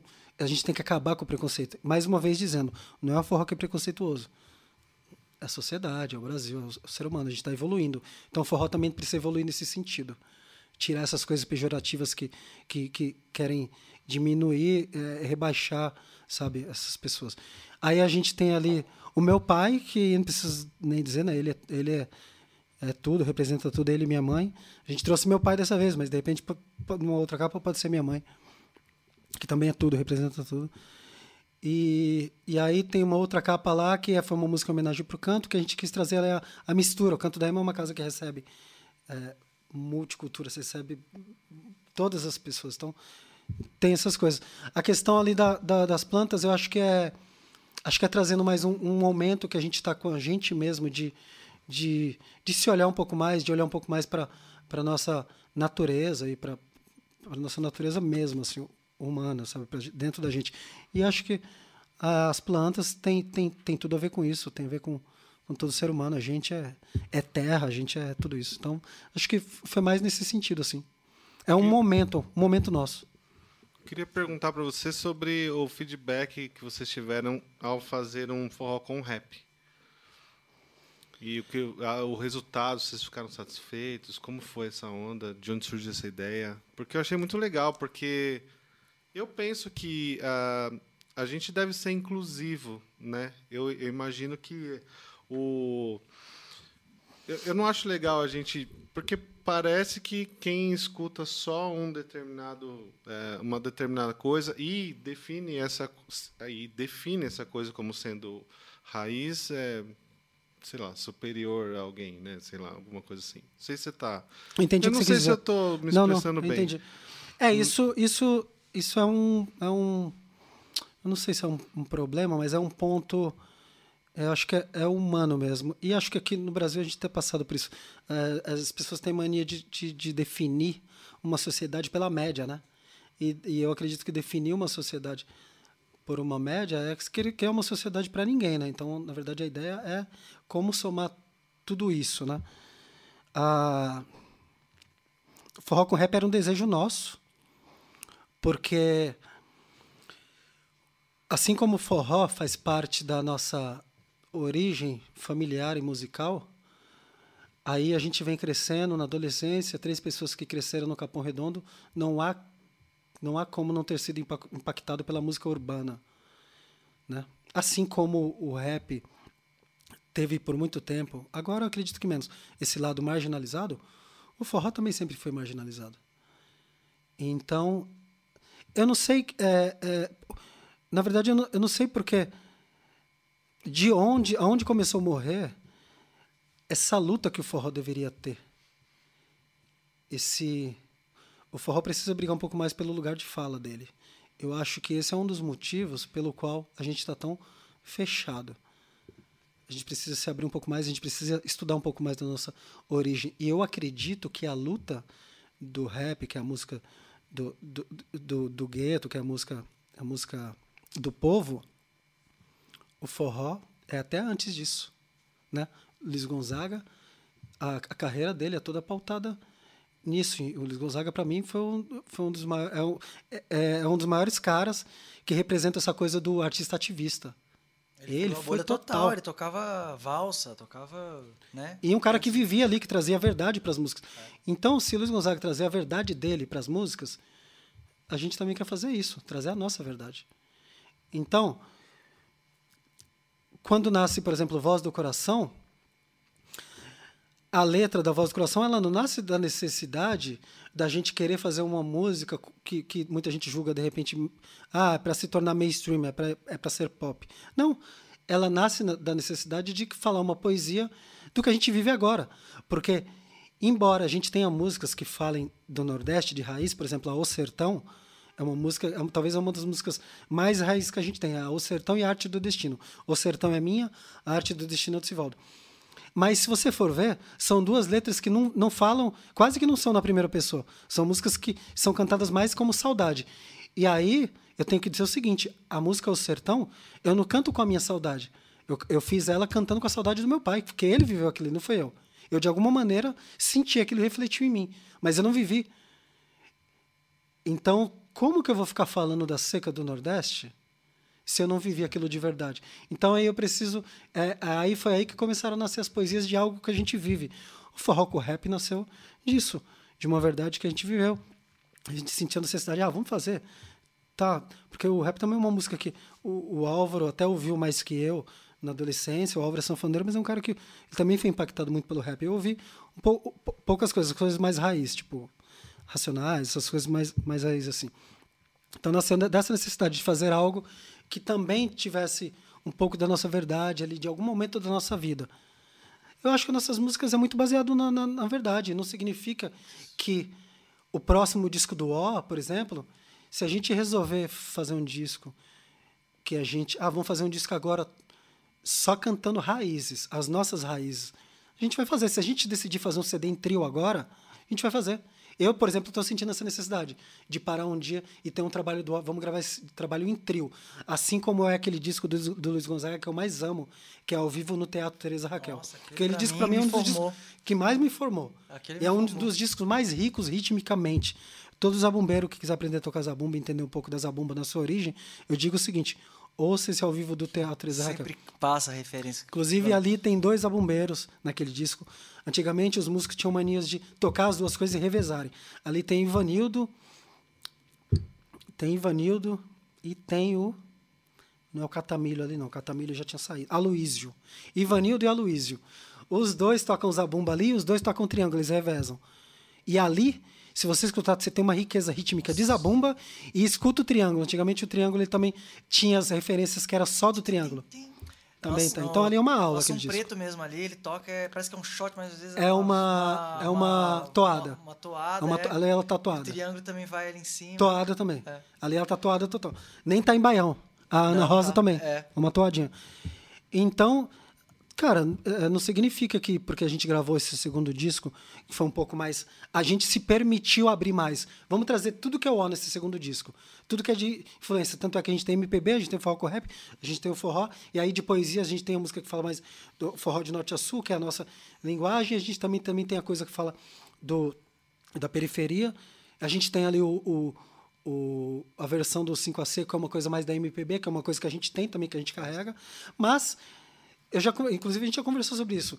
Vai chegar um momento que a gente fala, vamos gravar um CD em trio. E a gente vai gravar, e tá tudo bem também. Sim. Isso não significa que a gente está atirando para tudo que é lado. A gente está só respeitando o nosso sentimento, o nosso Estão momento. Vivendo. Sim. Só isso. E os trabalhos é isso, né? A, a, banda, quando tem um projeto, a, esse projeto marca a, linha. Sabe que é muito, sabe, sabe que é muito louco? Eu sempre vejo isso, eu sempre. Eu falo isso mais nas internas, acho que eu vou falar isso ao vivo a primeira vez. Todo mundo, todo grande artista é, independente de que gênero que ele é, independente do gênero que ele faz, ele vem no forró ele pode tirar um tasquinho e levar para lá e todo mundo acha muito louco, todo mundo acha lindo. E o forró, quando faz isso, ele é recriminado. Cara, tem um monte de artista grande que todo mundo gosta, que se você for ver, tem um disco que ele resolve fazer um disco de forró. E a gente acha maravilhoso. Sim. E é bonito ver um cara. Sim. Caramba, o cara fez um disco de forró, ficou bonito. E por que, que a gente não pode também? É, é música. É... A gente estava escutando, outro dia foi Caetano com Gil, uma música. O Gil é o maior isso. exemplo disso. O Gil tem CD de MPB, tem CD de reggae, tem CD que você vai ver ali, tem, Nossa, tem, tem rock. Ele, para mim, ele pra mim é o, é, o, é o máximo, porque tudo que ele decide fazer, mano. Porque é. não é vazio, ele chega, ele estuda o que ele vai fazer. Ele, pô, ele, ele o estuda. CD de reggae dele, cara, é reggae puro. tem aquela parada mesmo, parece O Fé na é Festa é, é, lindo de, de, de, de forró, é lindo, assim, um dos discos mais, é um disco que é, é do Gil, para mim é um dos discos hoje, um dos discos mais bonitos de forró que eu escuto é aquele disco. É maravilhoso. maravilhoso. Assim como aquele o, o Conterrâneos do Dominguinhos, Nossa. é um disco que está ali aberto, ali você tem ali uma canção ali que é a Cássia Amarela, e é um disco de forró, um dos, dos discos de forró mais lindo. Então, por que, que a gente vai se fechar, sabe? Sim. É sua verdade? Você tem base para fazer isso, faz, mano. Nossa, e outra coisa, quem fala isso dessa base? E, e, se escutar Dominguinhos, não fala mais isso. Luiz Gonzaga. Luiz Gonzaga. Luiz Gonzaga teve um momento da carreira dele que ele chegou a tocar com oito percussionistas no palco. É que não tem muito registro disso. Eu, inclusive, tenho fotos disso para postar nos Abumba Sem Fronteira, mas você acha ali no máximo três fotos. Eu tenho, inclusive, documentado isso. Porque eu quero um dia fazer um documento disso e, e registrar. Tem lá Luiz Gonzaga tocando com uma bandona, um teclado, e ele só cantando aqui. E teve um momento da carreira que ele tocou com oito percussionistas. Inclusive com o trio pé serra mesmo, mas tinha ali os percussionistas. Porque antigamente, hoje um percussionista ele tenta acoplar, fazer todas as percussões juntas. Antigamente era o, o pandeirista, o cara do ganzá, o cara do gogô, o cara do triângulo. O Gonzaga chegou a tocar com oito percussões. Samba é um pouco assim Samba também. Ainda, né? Soma células. Na verdade, isso, isso é uma música, isso é uma coisa que veio a África mais uma vez. Se escutar as músicas africanas, na verdade era isso, né? O, o, o agogô vinha fazendo uma célula e aí vinha o o, o, o atabaque, e aí somava tudo aquilo ali, nossa, vira aquela coisa, coisa linda. linda você, é, você tem dois projetos que eu queria falar com você. Primeiro, foi a produção que você fez da Bernadette, do CD, né? Tá. O que, que você quis? Qual que. Ela já tinha uma ideia ou você já veio com aquela ideia? Como é que foi essa construção desse projeto? É, é, a Bernadette ela tem uma verdade musical que é muito dela, assim, né? E Inclusive, a, Empoderadas, da, do, da, da, que é uma música da Bernadette, hoje está no disco dela, que é o nome do disco, aconteceu isso. Ela nasceu de eu sentir algo. Eu fui, vi alguns shows dela e eu senti aquilo ali. eu senti que a Bernadette poderia ser a, uma, uma voz potente para representar as mulheres no forró e trazer essa coisa do empoderamento feminino para dentro do forró que a gente precisa muito. E aí ela me convidou para fazer essa essa produção eu, a princípio, aceitei, mas eu falei que foi uma das coisas que eu falei que eu gostaria de fazer um disco autoral. Eu sempre prezo pelo autoral, não queria fazer um disco cover. Ouvindo já toda essa história, nada mais. E aí tem lá algumas regravações, mas até as gravações também são na versão deles ali. Então, então procurei trazer o máximo de tudo que ela faz ali. E, e lógico, tentando fazer um, um disco que fosse de forró, mas que também trouxesse a música brasileira no geral, porque a Bernadette ela é muito rica musicalmente. Sim, a Bernadette ela tem um potencial, ela é muito muito muito rica assim. Ela foi foi, foi back vocal do Toquinho, ela cantando essas valsas bolero antigo, ela canta demais, ela ela é muito musicista, assim, muito grande. E eu quis trazer ali é, uma um disco que soasse forró, mas que soasse música brasileira. É, baseado na verba que ela, que ela tinha e com as ferramentas que a gente usou, eu acho que a gente chegou num resultado legal. Lógico que se tratando de equipamento, quanto mais dinheiro você tem, você investe mais, a gente consegue fazer um CD muito mais potente. Então, baseado no que ela tinha de verba para o CD, saiu um disco grande. De qualidade, a gente sempre tem o que melhorar, né? Você fez o que lá no projeto? Você fez... Fiz a questão da, do, da produção musical total. total. Eu e o, e o chamei um parceiro que já a gente se conversa muito bem é, produzindo, que é o Danilo Mota, que inclusive foi o mano que ajudou a gente a produzir nossos novos singles. E aí ele, como ele tem estúdio também, a gente fez um pouco lá e fez um pouco no estúdio em Osasco. E aí a questão da escolha do repertório sempre junto com eles, né? Sempre, o, o sempre a palavra final da Bernadette, né? Uhum. E aí questão de mixagem, masterização, é, tem lá três músicas no disco que são minha, são minhas, né? E e a produção geral de, de, de conceito mesmo, assim, uhum. sabe? Como eu digo, tecnicamente é, tem muita coisa que poderia ser melhor. Mas isso também tem a ver com, com verba, com o que ela tinha disponível. Uhum. Não um disco que eu não. Mas você fez concepção musical, então? Você fez, né? Questão de arranjo. arranjo. Não, arranjo não. Arranjo, arranjo eu também eu somei fazer. Eu ajudei a fazer. A gente junto, eu, o Valdo e o Danilo, sempre construindo junto. O Valdo. Geralmente as músicas que eles tocavam lá, o Valdo já tinha os arranjos dele. Então a gente respeitou os arranjos. Alguns a gente é, tentou extrair dele também. Pô, cria outro arranjo, porque o Valdo também tem muito potencial. Sim, ele é um cara que, se você falar para ele, faz 10 arranjos agora, ele vai fazer 10 arranjos. Então a gente quis explorar isso. Uhum. Então foi junto a construção de, de arranjos, essas coisas foram juntas mesmo. A mixagem e masterização já foi nós mesmo, eu e o Danilo. No outro forró é o mesmo processo ou tem mais gente? No outro forró, é, nós três, e aí nesse último disco a gente. No, no primeiro disco foi nós e o Mikael, que é um, um dos maiores produtores musicais do Brasil. É, o nome dele não é tão conhecido, mas ele é um cara. Ele é só o cara que gravou os primeiros discos do Zezé de Camargo Luciano, por exemplo, Leandro e Leonardo. Ele foi diretor da RCA Victor por muito tempo. Ele gravou Luiz Gonzaga. Tem, uns, tem um EP do Luiz Gonzaga que ele gravou a Braia Dengosa. Foi esse Mikael que produziu. Ele é um senhor, um guru para nós. Assim, a gente cresceu muito com ele. Então, ele é um cara que ele ganhou o Grammy com um disco do Pena Branca e Chavantinho. O primeiro disco foi produzido com ele. Ele foi o produtor. É, musical, embora o Aldo Forró sempre é uma banda que procura chegar no estúdio pronto. Raramente a gente deixa para criar no estúdio, a gente já chega com os arranjos criados. Uhum. Então o Aldo Forró, todo, o segundo disco a gente produziu lá na casa do Tato, com o Tato. Inclusive tem participação dele. A música Vai Viver é, é nossa e dele. E a música Eternamente Nós também é nossa, a gente fez ali no estúdio. E aí a produção foi dele. Mas é aquilo também. A gente sempre chega com os arranjos prontos. E esses novos singles a mesma coisa. A gente, sempre, a gente sempre. Pode, pode se dizer que a gente sempre tenta dar a palavra final.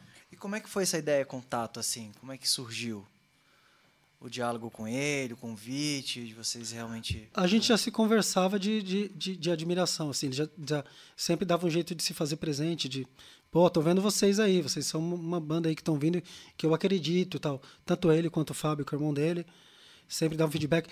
É, eles começaram a, a convidar a gente para projetos, por exemplo, Fala Mansa tocar, vamos levar o O para fazer a abertura. Ou, ah, o Fala Mansa não vai poder cumprir essa agenda, vamos indicar o O.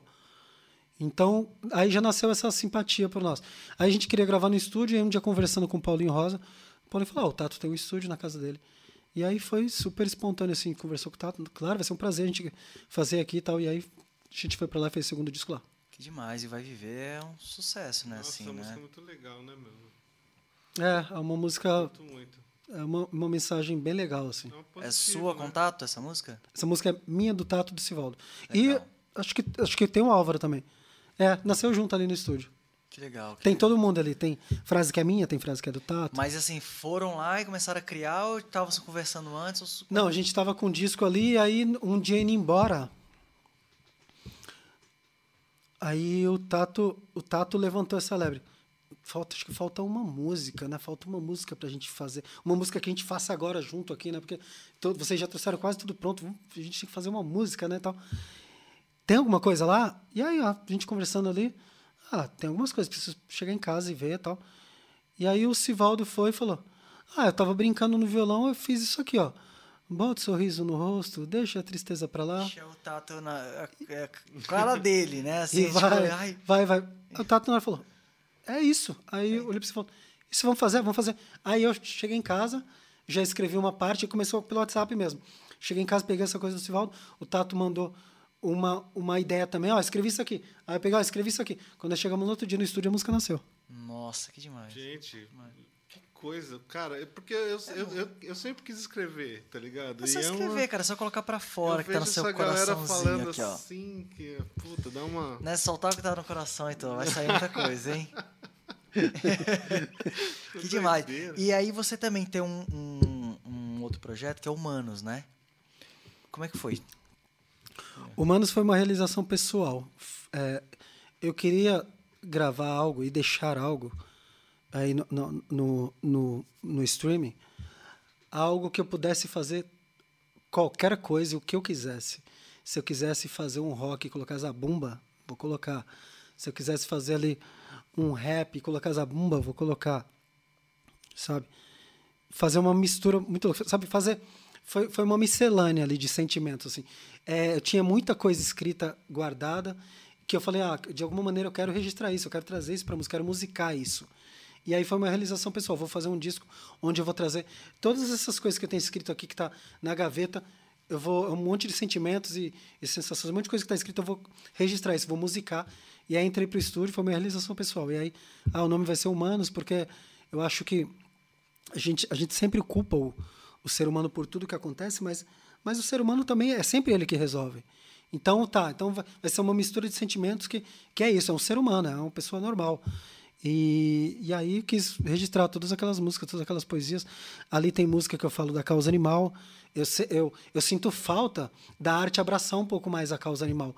Poucos artistas, acho que quase ninguém faz música direcionada a, a, a essa causa. E eu senti essa necessidade. Então, tem música que eu faço nesse sentido. Assim como eu quis fazer uma música um dia que fosse uma linguagem de uma criança, das crianças, tipo, que é Pinguinhos de Luz, eu senti a necessidade de fazer uma música que, que fosse que conversasse com a causa animal, que, que essa galera da causa animal ouvisse e falasse, pô, que coisa legal, sabe? Então, é, foi uma, foi, foi uma realização pessoal. Ali eu, faço, eu fiz tudo o que eu quis, do jeito que eu quis. Não tem um gênero definido. O que tem ali é uma miscelânea de, de, de poesias, de, de sentimentos. E eu quis fazer. E eu acho que nasceu algo novo ali. Legal. Então, está disponível no Spotify, né? Todas as, as, plataformas. Quem quiser procurar lá. Tanto é que tem coco lá, tem... Enfim, tem tem música pop, tem tudo. Ó, inclusive tem outra surpresa para vocês. A gente tem uma playlist que chama Oshi Songs. É, cada convidado contribui com as músicas que ele indicar, né? Que ele quer mostrar para vocês. Então já vai fazendo a parte, parte da nossa playlist. Quem quiser tá lá no, no Spotify essa playlist.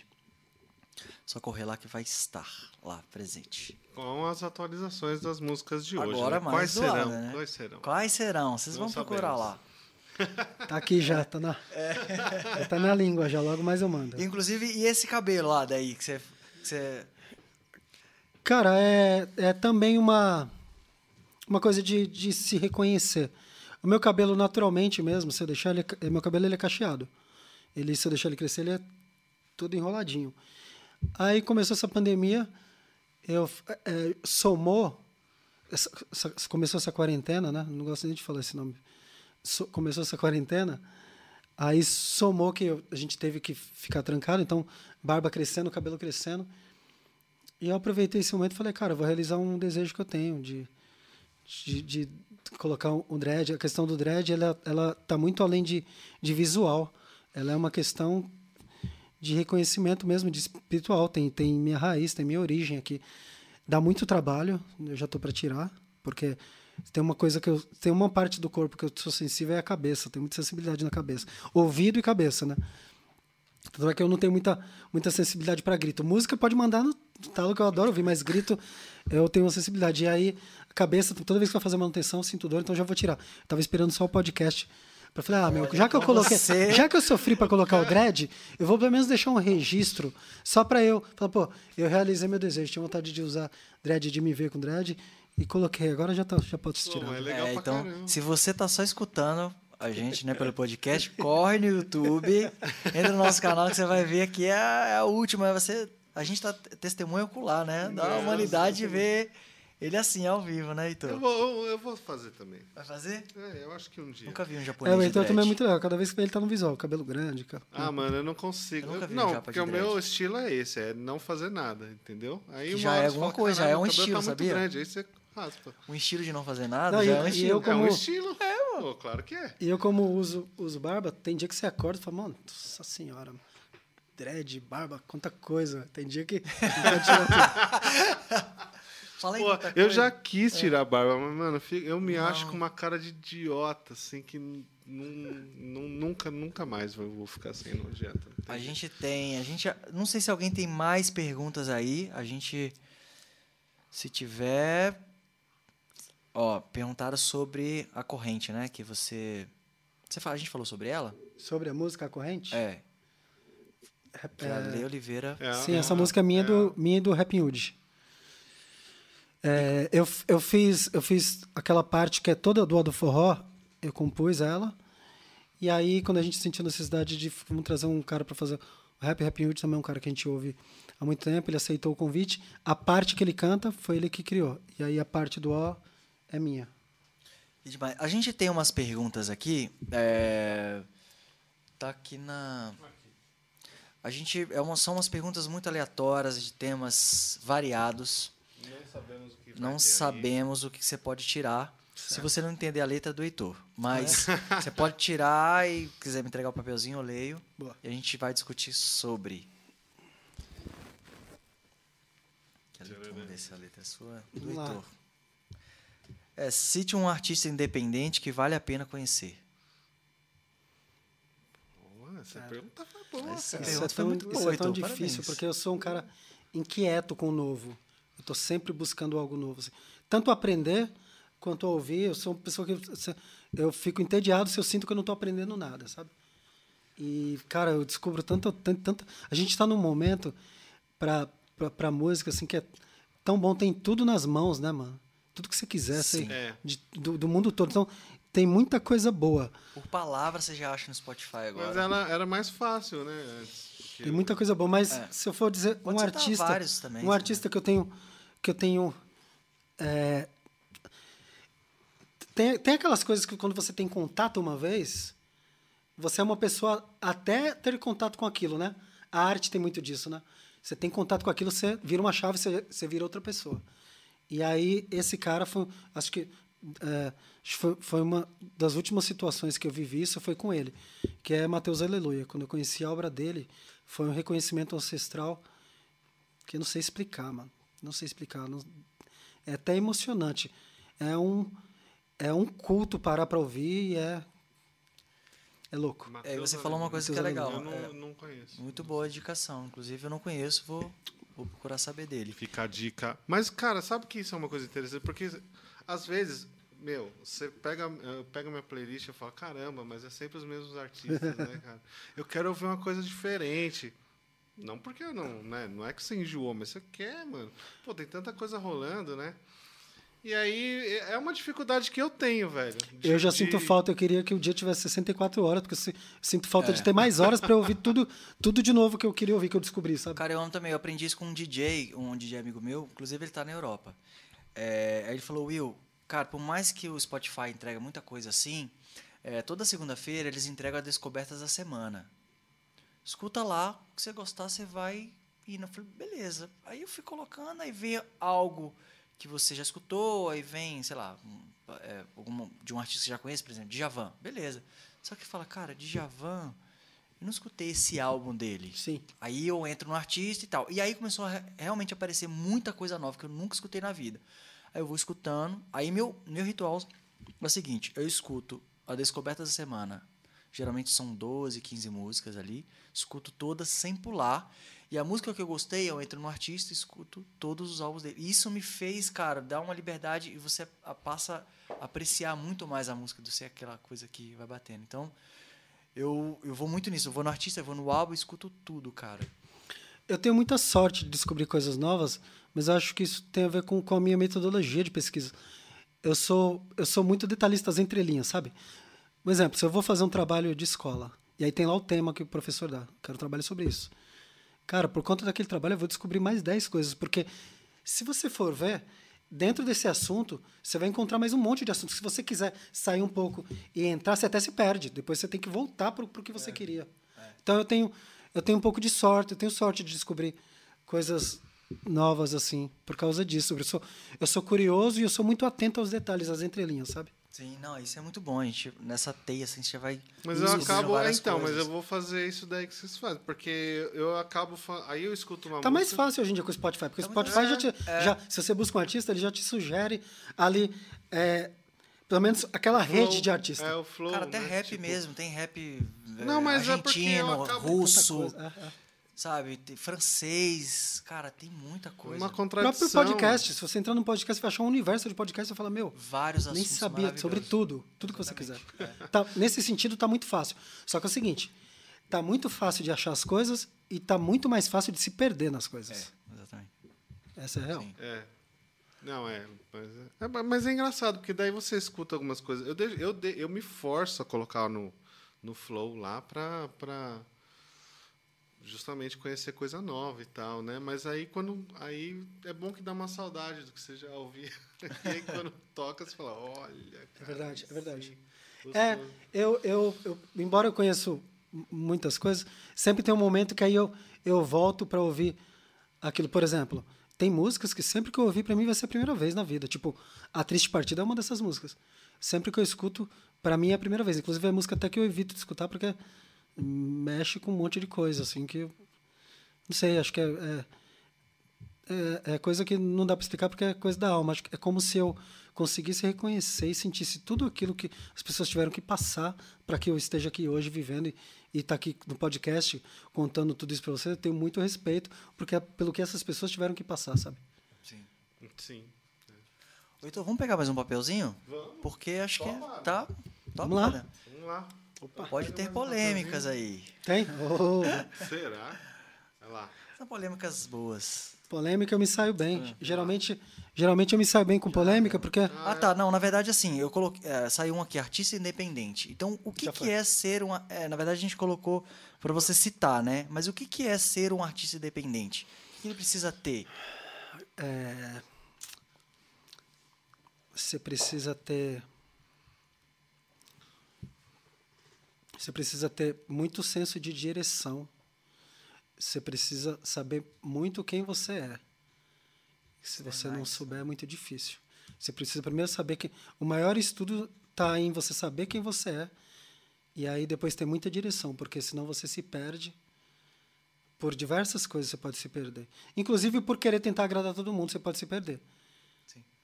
É, isso, isso é, é um assunto que eu, aliás, eu até queria ter entrado antes, mas é porque, assim, dá, dá para perceber que às vezes a galera fala, mano, essa música é legal, vamos tocar.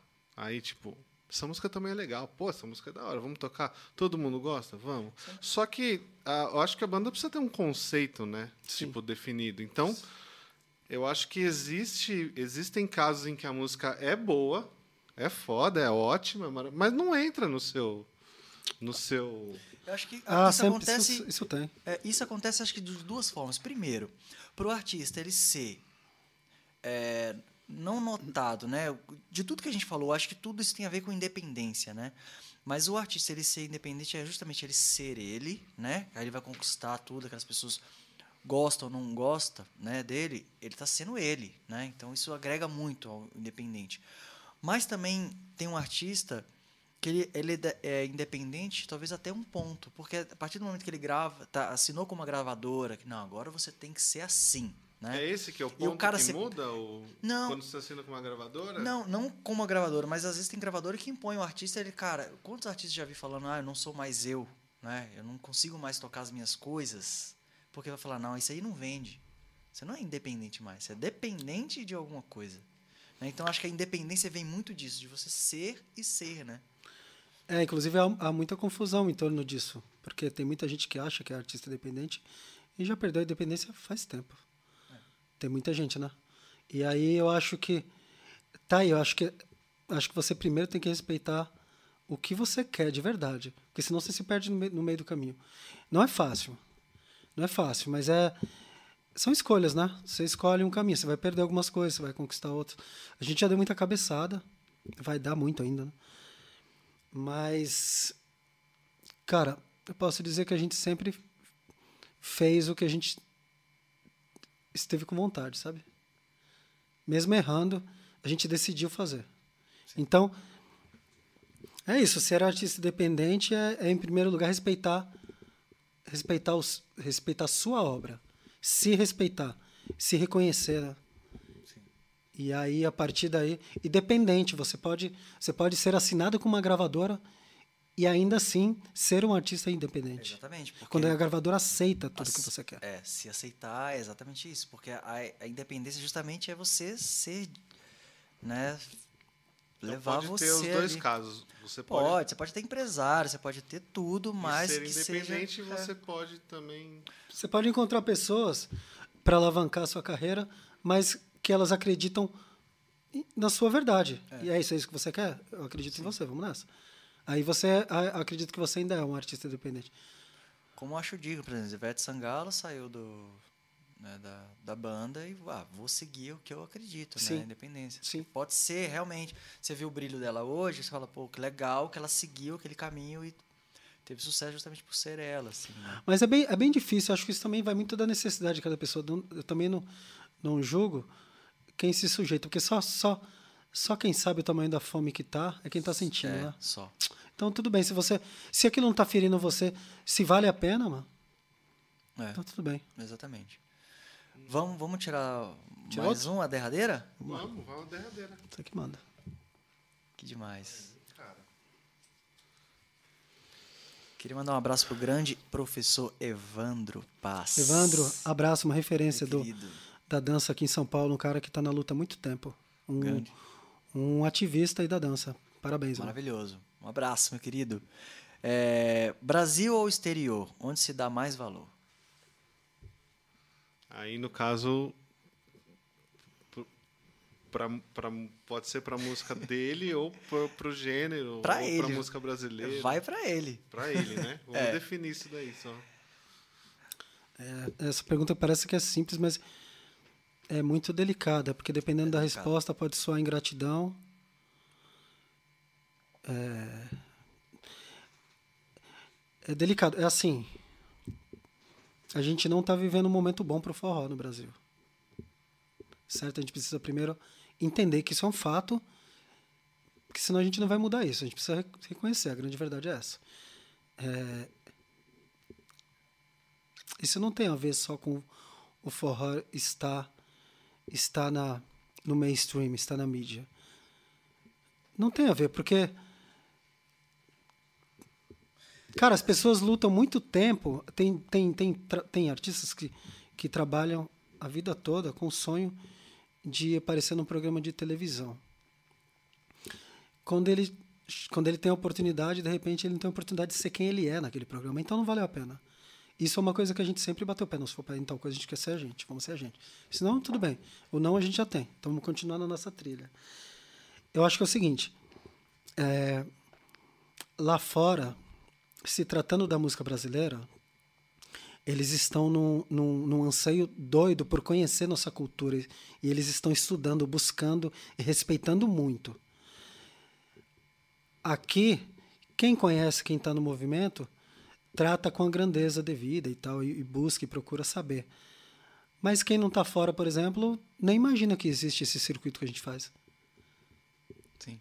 Então, tem dois lados aí. Eu acho que, acho que quem realmente conhece o forró, não só como entretenimento, mas como causa, que o forró, ele ele está além do entretenimento, nunca foi só entretenimento. Sim. Ele é também entretenimento, mas nunca foi só.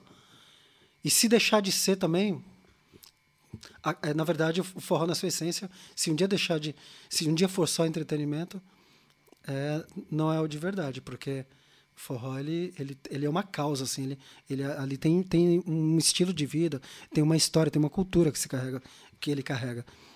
Então acho que quem conhece essa essa verdade que está inserido ali, ele dá o devido valor. Mas quem não conhece não trata com a grandeza. Eu e lá fora está em ascensão, está em ascensão. Sim. Eu acho que, na verdade. E é, não digo só pelo Brasil- forró, não. Eles estão na, ele está nessa ascensão, nessa busca pelo nosso, o, pela nossa cultura aqui, pelo nosso o, que muitos tratam como fol- folclore aqui para eles lá está uma descoberta assim. É, exatamente, e é isso que eu ia falar, porque no Brasil é, a, gente, a gente sabe dar o valor, porque assim, muitas coisas vêm da resistência de pessoas que amam, porque se não fosse o valor que a gente dá aqui, a capoeira, forró, o coco... O forró é uma música tudo, de resistência também, mano. Não sei Então, aonde é- que, eu não sei aonde que que, que, que na verdade é, o forró ele nunca foi despolitizado. A gente está passando por um momento bem bem estranho, mas o forró na verdade sempre sempre foi politizado. É, sempre teve uma causa, né, muito grande por trás. Sempre sempre teve uma luta. Para a gente estar vivendo isso hoje no forró como entretenimento, teve muita luta, teve muita resistência lá atrás. Até para se dançar. O forró, a, a música, antigamente, ela não era, não era dançada em dupla e muito menos em casal. Ela era uma dança solo. Depois teve uma abertura para se dançar em dupla e só depois liberaram para se dançar em casal. E aí, mais uma vez, a gente teve que ter o aval do europeu para poder autorizar a dança em casal, que foi nos bailes imperiais que começou a se dançar em casal. Antes disso já tinha dança em dupla, mas era dança solo ainda, era solo em dupla. Em casal, mais uma vez, parece que aquela, aquele selo, aquela assinatura, igual a gente teve para a, a, a, assinatura da princesa Isabel para que para decretar que acabou a escravidão, que na verdade tudo aquilo ali é um puta jogo, também se teve pela dança isso, teve que alguém autorizar, sabe? Então assim, teve muita resistência para a gente poder se entreter com isso. Sim, é isso que eu falo do Brasil, porque a gente confunde às vezes que não se dá o valor no Brasil por causa que a gente a gente encontra preconceito, a gente encontra essa luta, resistência, a gente sabe da nossa história aqui, do que, que a gente tem que lutar. Mas se fosse taxar em números, cara, o Brasil ama a cultura que falta, igual a gente falou, né? A, a, a bondade, ela tá aqui, né? Então é isso. E, o forró e... sempre, é, sempre foi música do povo, e acho que tudo que o é. povo está envolvido, há resistência. E no exterior é justamente isso, aquele que chegou novo, então é mais. Você não vai encontrar uma resistência assim ainda. Vai, ah, gostei, legal. Aí vem dois. Ah, gostei, mas legal. isso aqui também, a gente, a gente, muitas vezes aceita o que não é nosso com mais facilidade, né? É, é mas é porque. É... é... síndrome do vira-lata lá? Não, eu acho que isso é, é ainda resquícios da monarquia que a gente tem, que a gente carrega na nossa alma. Sempre tá, tem o rei, Sim. o maioral, a gente está sujeito a acatar, sacou? ainda é resquício da monarquia que a gente vive. Eu acredito que isso ainda isso tá tá mudando, assim. Tá mudando. A gente tá mudando. A gente tá evoluindo, a gente evoluindo, não dá para reclamar. Tá, cara, muitas coisas assim, é, até de rede social assim, tem tem um lado ruim e o um lado bom da rede social, mas ao mesmo tempo a pessoa que é ali que não tem voz, ela começa tum. Sei tantos. Mas eu acho que a gente vai sanar isso agora falando especificamente do forró quando nós forrozeiros, aqueles que, que quiserem ser ativistas e, e, e, irem buscar, o forró precisa, assim como o rap fez isso há pouco tempo e alcançou seu respeito, o forró precisa brigar mais pelo lugar de fala dele. Parar, paramos de brigar pelo nosso lugar de fala e aí a coisa está perdida. Então a gente precisa brigar pelo nosso lugar de fala. Para a gente brigar pelo nosso lugar de fala, a gente primeiro tem que estudar e tem que buscar a nossa origem. Na verdade, a gente tem que voltar, estudar tudo. Deixa eu ver o que é isso aqui, o que, que tem por trás disso. Tá, hoje eu vou para uma balada, eu danço, eu curto e tal. Mas o que, que, que isso carrega? O que, que essa dança carrega, sabe? A gente precisa estudar mesmo. E aí a gente começar, de novo, brigar pelo nosso lugar de fala, sabe? aquela coisa da... O forró precisa é, é, se apropriar mais culturalmente do que é seu. A gente precisa, assim como está rolando hoje uma briga de apropriação, uma briga não, uma luta de apropriação cultural em várias, em várias coisas, a gente também precisa, na verdade, entrar nessa, nessa luta também pela nossa apropriação cultural. Acho que é. É, que na... Para isso a gente precisa se, se, se informar, sabe? Não dá para sem base não dá. É sem. Isso, é, isso é até na dança, né? A dança ela teve uma evolução, no forró a gente tem dois para lá, dois para cá, ele ficou um pouco perdido, mas para mim. Que é muito legal, eu sou total a favor da evolução para tudo, e, música, é, na dança, tudo. Sim. Sempre sem barreiras. E o dois para lá ele é muito democrático ali, ele insere todo mundo ali, não pode sim. se perder, mesmo com a evolução que é ótima, né? Dançar é, com influência de outros ritmos, né? Salsa, bolero e tudo. Sim. Mas dois até, de, até de, de, de dança cigana. Inclusive, há uma corrente histórica que na, a, a, música nordestina também teve influência cigana. Não há registros históricos porque os ciganos não deixavam ninguém, nenhum, nenhum documentarista andar com eles para registrar, porque como eles eram nômades, eles não permitiam que ninguém andasse com ele para documentar aquilo. Mas já há estudos que provam que na nossa música nordestina a gente tem a influência da música cigana também. Que demais, que demais. Você tem, você então, você tem três projetos, né? Que a gente tem que deixar frisar aqui para o pessoal conhecer, que é a Irmandade Animal, né? Qual o Instagram da Irmandade Animal? Arroba Irmandade Instagram, Animal, no, Instagram e Facebook? Rede. Isso, toda a rede. Sem... Inclusive, vou começar um projeto logo mais no, no, no Facebook, falando da Irmandade Animal. Vai começar um projeto no Facebook e no YouTube Porque é, a Irmandade Animal, eu decidi que ela tem que ela tem o assistencialismo ele é muito importante em qualquer qualquer lugar. Por exemplo, é, a gente está passando por um momento, como eu disse, tem gente passando fome, tem muita gente na rua, sabe? Tem tem, tem gente dividindo marmita para três famílias, dividindo a cesta básica. Aí, inclusive, eu fiz um projeto com a, com a causa animal esses dias, com a Irmandade Animal, de arrecadar a cesta básica e várias pessoas apoiaram, inclusive. Quero agradecer aqui todos vocês que ajudaram. Obrigado, que acreditaram. Também foi para mostrar que essa luta ela não é individual. Não é uma luta, a gente não pode separar por, por correntes a, a luta da causa animal, a luta da, da causa humana, deveria ser uma coisa só, né? Então, para mostrar que isso está tudo junto. Então, eu decidi que a Irmandade Animal, se ela ficar só no assistencialismo, é, vai chegar um momento. A gente não, ninguém dá conta. Você pode ser a maior, o maior projeto de, de, de causa, de causa da, da, da fome ou da causa animal no mundo. Você nunca vai conseguir atender todo mundo que precisa. Então, o que a gente precisa fazer? Tratar na estrutura. Então, ao invés de ficar de explorar essa, esse problema, procurar tentar agir na base ali. É, como que a gente vai tentar. Como que a gente vai um dia fazer os animais serem tratados com respeito que deve? Na educação, desde as crianças. Então, tentar levar projetos já para as escolas, educar as crianças, educar os pais, as famílias. E aí eu posso dizer que a gente está tá tratando um projeto ali na base ali, que é que é tem a ver com construtivismo isso, né? Que vai além do, do assistencialismo também é muito importante o assistencialismo. Só que a gente precisa também agir na base ali, tentar resolver. Então eu penso que a Irmandade Animal precisa começar projetos no, no YouTube também, e aí já estou pensando de trazer conteúdos para informar também. Uhum, educar. Que demais, que demais. E aí então o pessoal vai vai conhecer no YouTube em breve, né? Tá lá no Instagram. Tá no Instagram. Quem quiser apoiar, segue lá que Ajuda favor, muito. galera, ajuda. Inclusive a Lei Oliveira mandou o link pelo chat Até porque YouTube. hoje em dia a nossa moeda de troca para negociação é, ela, é, ela é o like, é a quantidade de seguidores para qualquer negócio. Hoje em dia, como eu disse, a gente está no mundo digital. Então, a quantidade de seguidor, uh, o engajamento influencia na hora de fechar uma parceria. Para fechar uma parceria com uma grande marca, por exemplo, de, de ração para ajudar os animais, o que, que ele, vai ter, ele vai querer ter em troca? Visibilidade. Claro. Então, toda, toda, toda manifestação é importante. Que demais. E você tem a pesquisa, que é os Abumas Sem Fronteiras.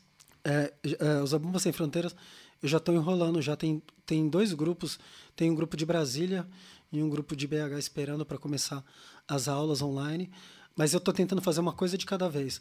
Eu já tenho todo o material, uma grade montada para os Abumas Sem Fronteira, para a gente estudar desde o zero, trazendo parte histórica, tanto parte histórica musical, rítmica, a história da zabumba, tudo. E aí depois a gente vai começar para a parte prática. Penso em fazer isso online. Só estou dando ênfase nesse momento nas causas que, é, que, é, que, são, são não são mais importantes, mas são necessárias nesse momento, né? Que, né? que é o índice de, de animais, assim como o índice de pessoas nas ruas aumentaram muito com a pandemia, famílias inclusive, imagina os animais cara, aumentou muito. Então eu estou tentando primeiro resolver essa situação, tentando de alguma maneira me fazer necessário, sabe? Uhum. Eu acho que isso até, na verdade, eu não estou beneficiando eles, não. Eu que estou sendo beneficiado. Me envolver com essas coisas nesse momento, deixar de olhar um pouco, como eu disse, para as minhas dores, me foi é o que tem me feito não ficar tão ansioso, relaxar. Tipo, tem me, me eu tenho me sentido necessário nesse sentido, assim, de estar tá fazendo alguma coisa para ajudar. no fim do túnel. Né? E isso, na verdade, quem está ganhando sou eu, que estou sendo ajudado. Sim, então, é. você que está vendo a gente, entre lá na, na Irmandade Animal e contribua, né, de alguma forma, né, Sempre qualquer seguidor, qualquer pessoa vai ser bem-vindo, né? Todos, todo mundo, toda manifestação boa é bem-vinda, que seja que seja para estar lá só para vibrar para desejar o bem já, já ajuda. Maravilhoso. Queria agradecer a todos vocês que estão aqui com a gente até agora. Foi um bate-papo maravilhoso, Ada. Muito obrigado mesmo por disponibilizar toda essa energia para bater esse papo com a gente. Foi muito bom saber de todos os seus projetos. Muita, muito sucesso né, em todos eles, inclusive. E queria mandar um beijo para todos vocês aí que estão aí com a gente. Obrigado, Você que gente. vai escutar a gente na, nas plataformas também. Se quiser mandar um recadinho agora, Ada, para eles, fica à vontade. Para todo mundo que vai escutar você amanhã e depois. Isso, boa. Eu quero agradecer a todos vocês que têm é, apoiado, é, não a minha causa, mas todas as causas que auxiliam de alguma maneira o próximo. Nesse momento, eu quero agradecer vocês que estão envolvidos, que, que estão pensando no próximo, que estão de alguma maneira, independente de como, mas estão tentando fazer algo, ajudar a olhar para o lado. Quero agradecer vocês, é, agradecer as pessoas especiais que, que têm feito parte da, da minha vida nesse momento, da minha, da minha, das minhas causas, sabe, que tem me ajudado, tem sido meu alicerce. Mandar um beijo para todos vocês, dizer como vocês. É, eu costumo dizer que esse momento, a, a, a, não gosto nem de falar de novo essa palavra, mas a pandemia ela não trouxe nada de bom para ninguém. É, mas a, a, o ócio, a quarentena, eu acho que a gente deve levar algo disso, algo bom para a vida, assim. E eu particularmente, como eu disse, às vezes a gente está vivendo e achando que está fora de uma bolha. E quando você, de repente, você acorda, você toma um choque você fala, caramba, eu estava alienado. Uma das coisas muito legais, assim, que, que, eu, que, eu, que aconteceu comigo nesse momento foi poder me reconectar mais com a minha família. Sabe, né, vocês também são artistas. A gente vai vivendo ali no automático, acorda, sai para fazer show, chega em casa, passa, dá um oi, então não sei o que, sai. Cara, você vai ver, você está vivendo para todo mundo mas não está vivendo para as pessoas que estão ao seu redor ali. Sim. Pai e mãe, sabe? Eu tenho que agradecer a reconexão que eu tive com a minha família. Esse tempo eu posso dizer para vocês o seguinte: sem eles eu não teria conseguido. É, quem tem família, que glória, cara. Agradeça e preze, porque família, amigos. É, eu, eu também tenho que ser grato porque eu tive, com certeza, muito, muito mais Apoio. tempo para ficar com a minha filha, que nasceu sim, agora. Sim né? E, e a gente passou muitos momentos juntos que com certeza com a rotina que, que, que eu tinha antes não seria possível, né? Então isso é uma coisa positiva que eu tenho que que eu tenho que ser grato. Sim. Né? Se há algo de positivo, né? Talvez eh, talvez está aqui nessas entrelinhas, né? Já que o já que o fato, fator principal é super negativo.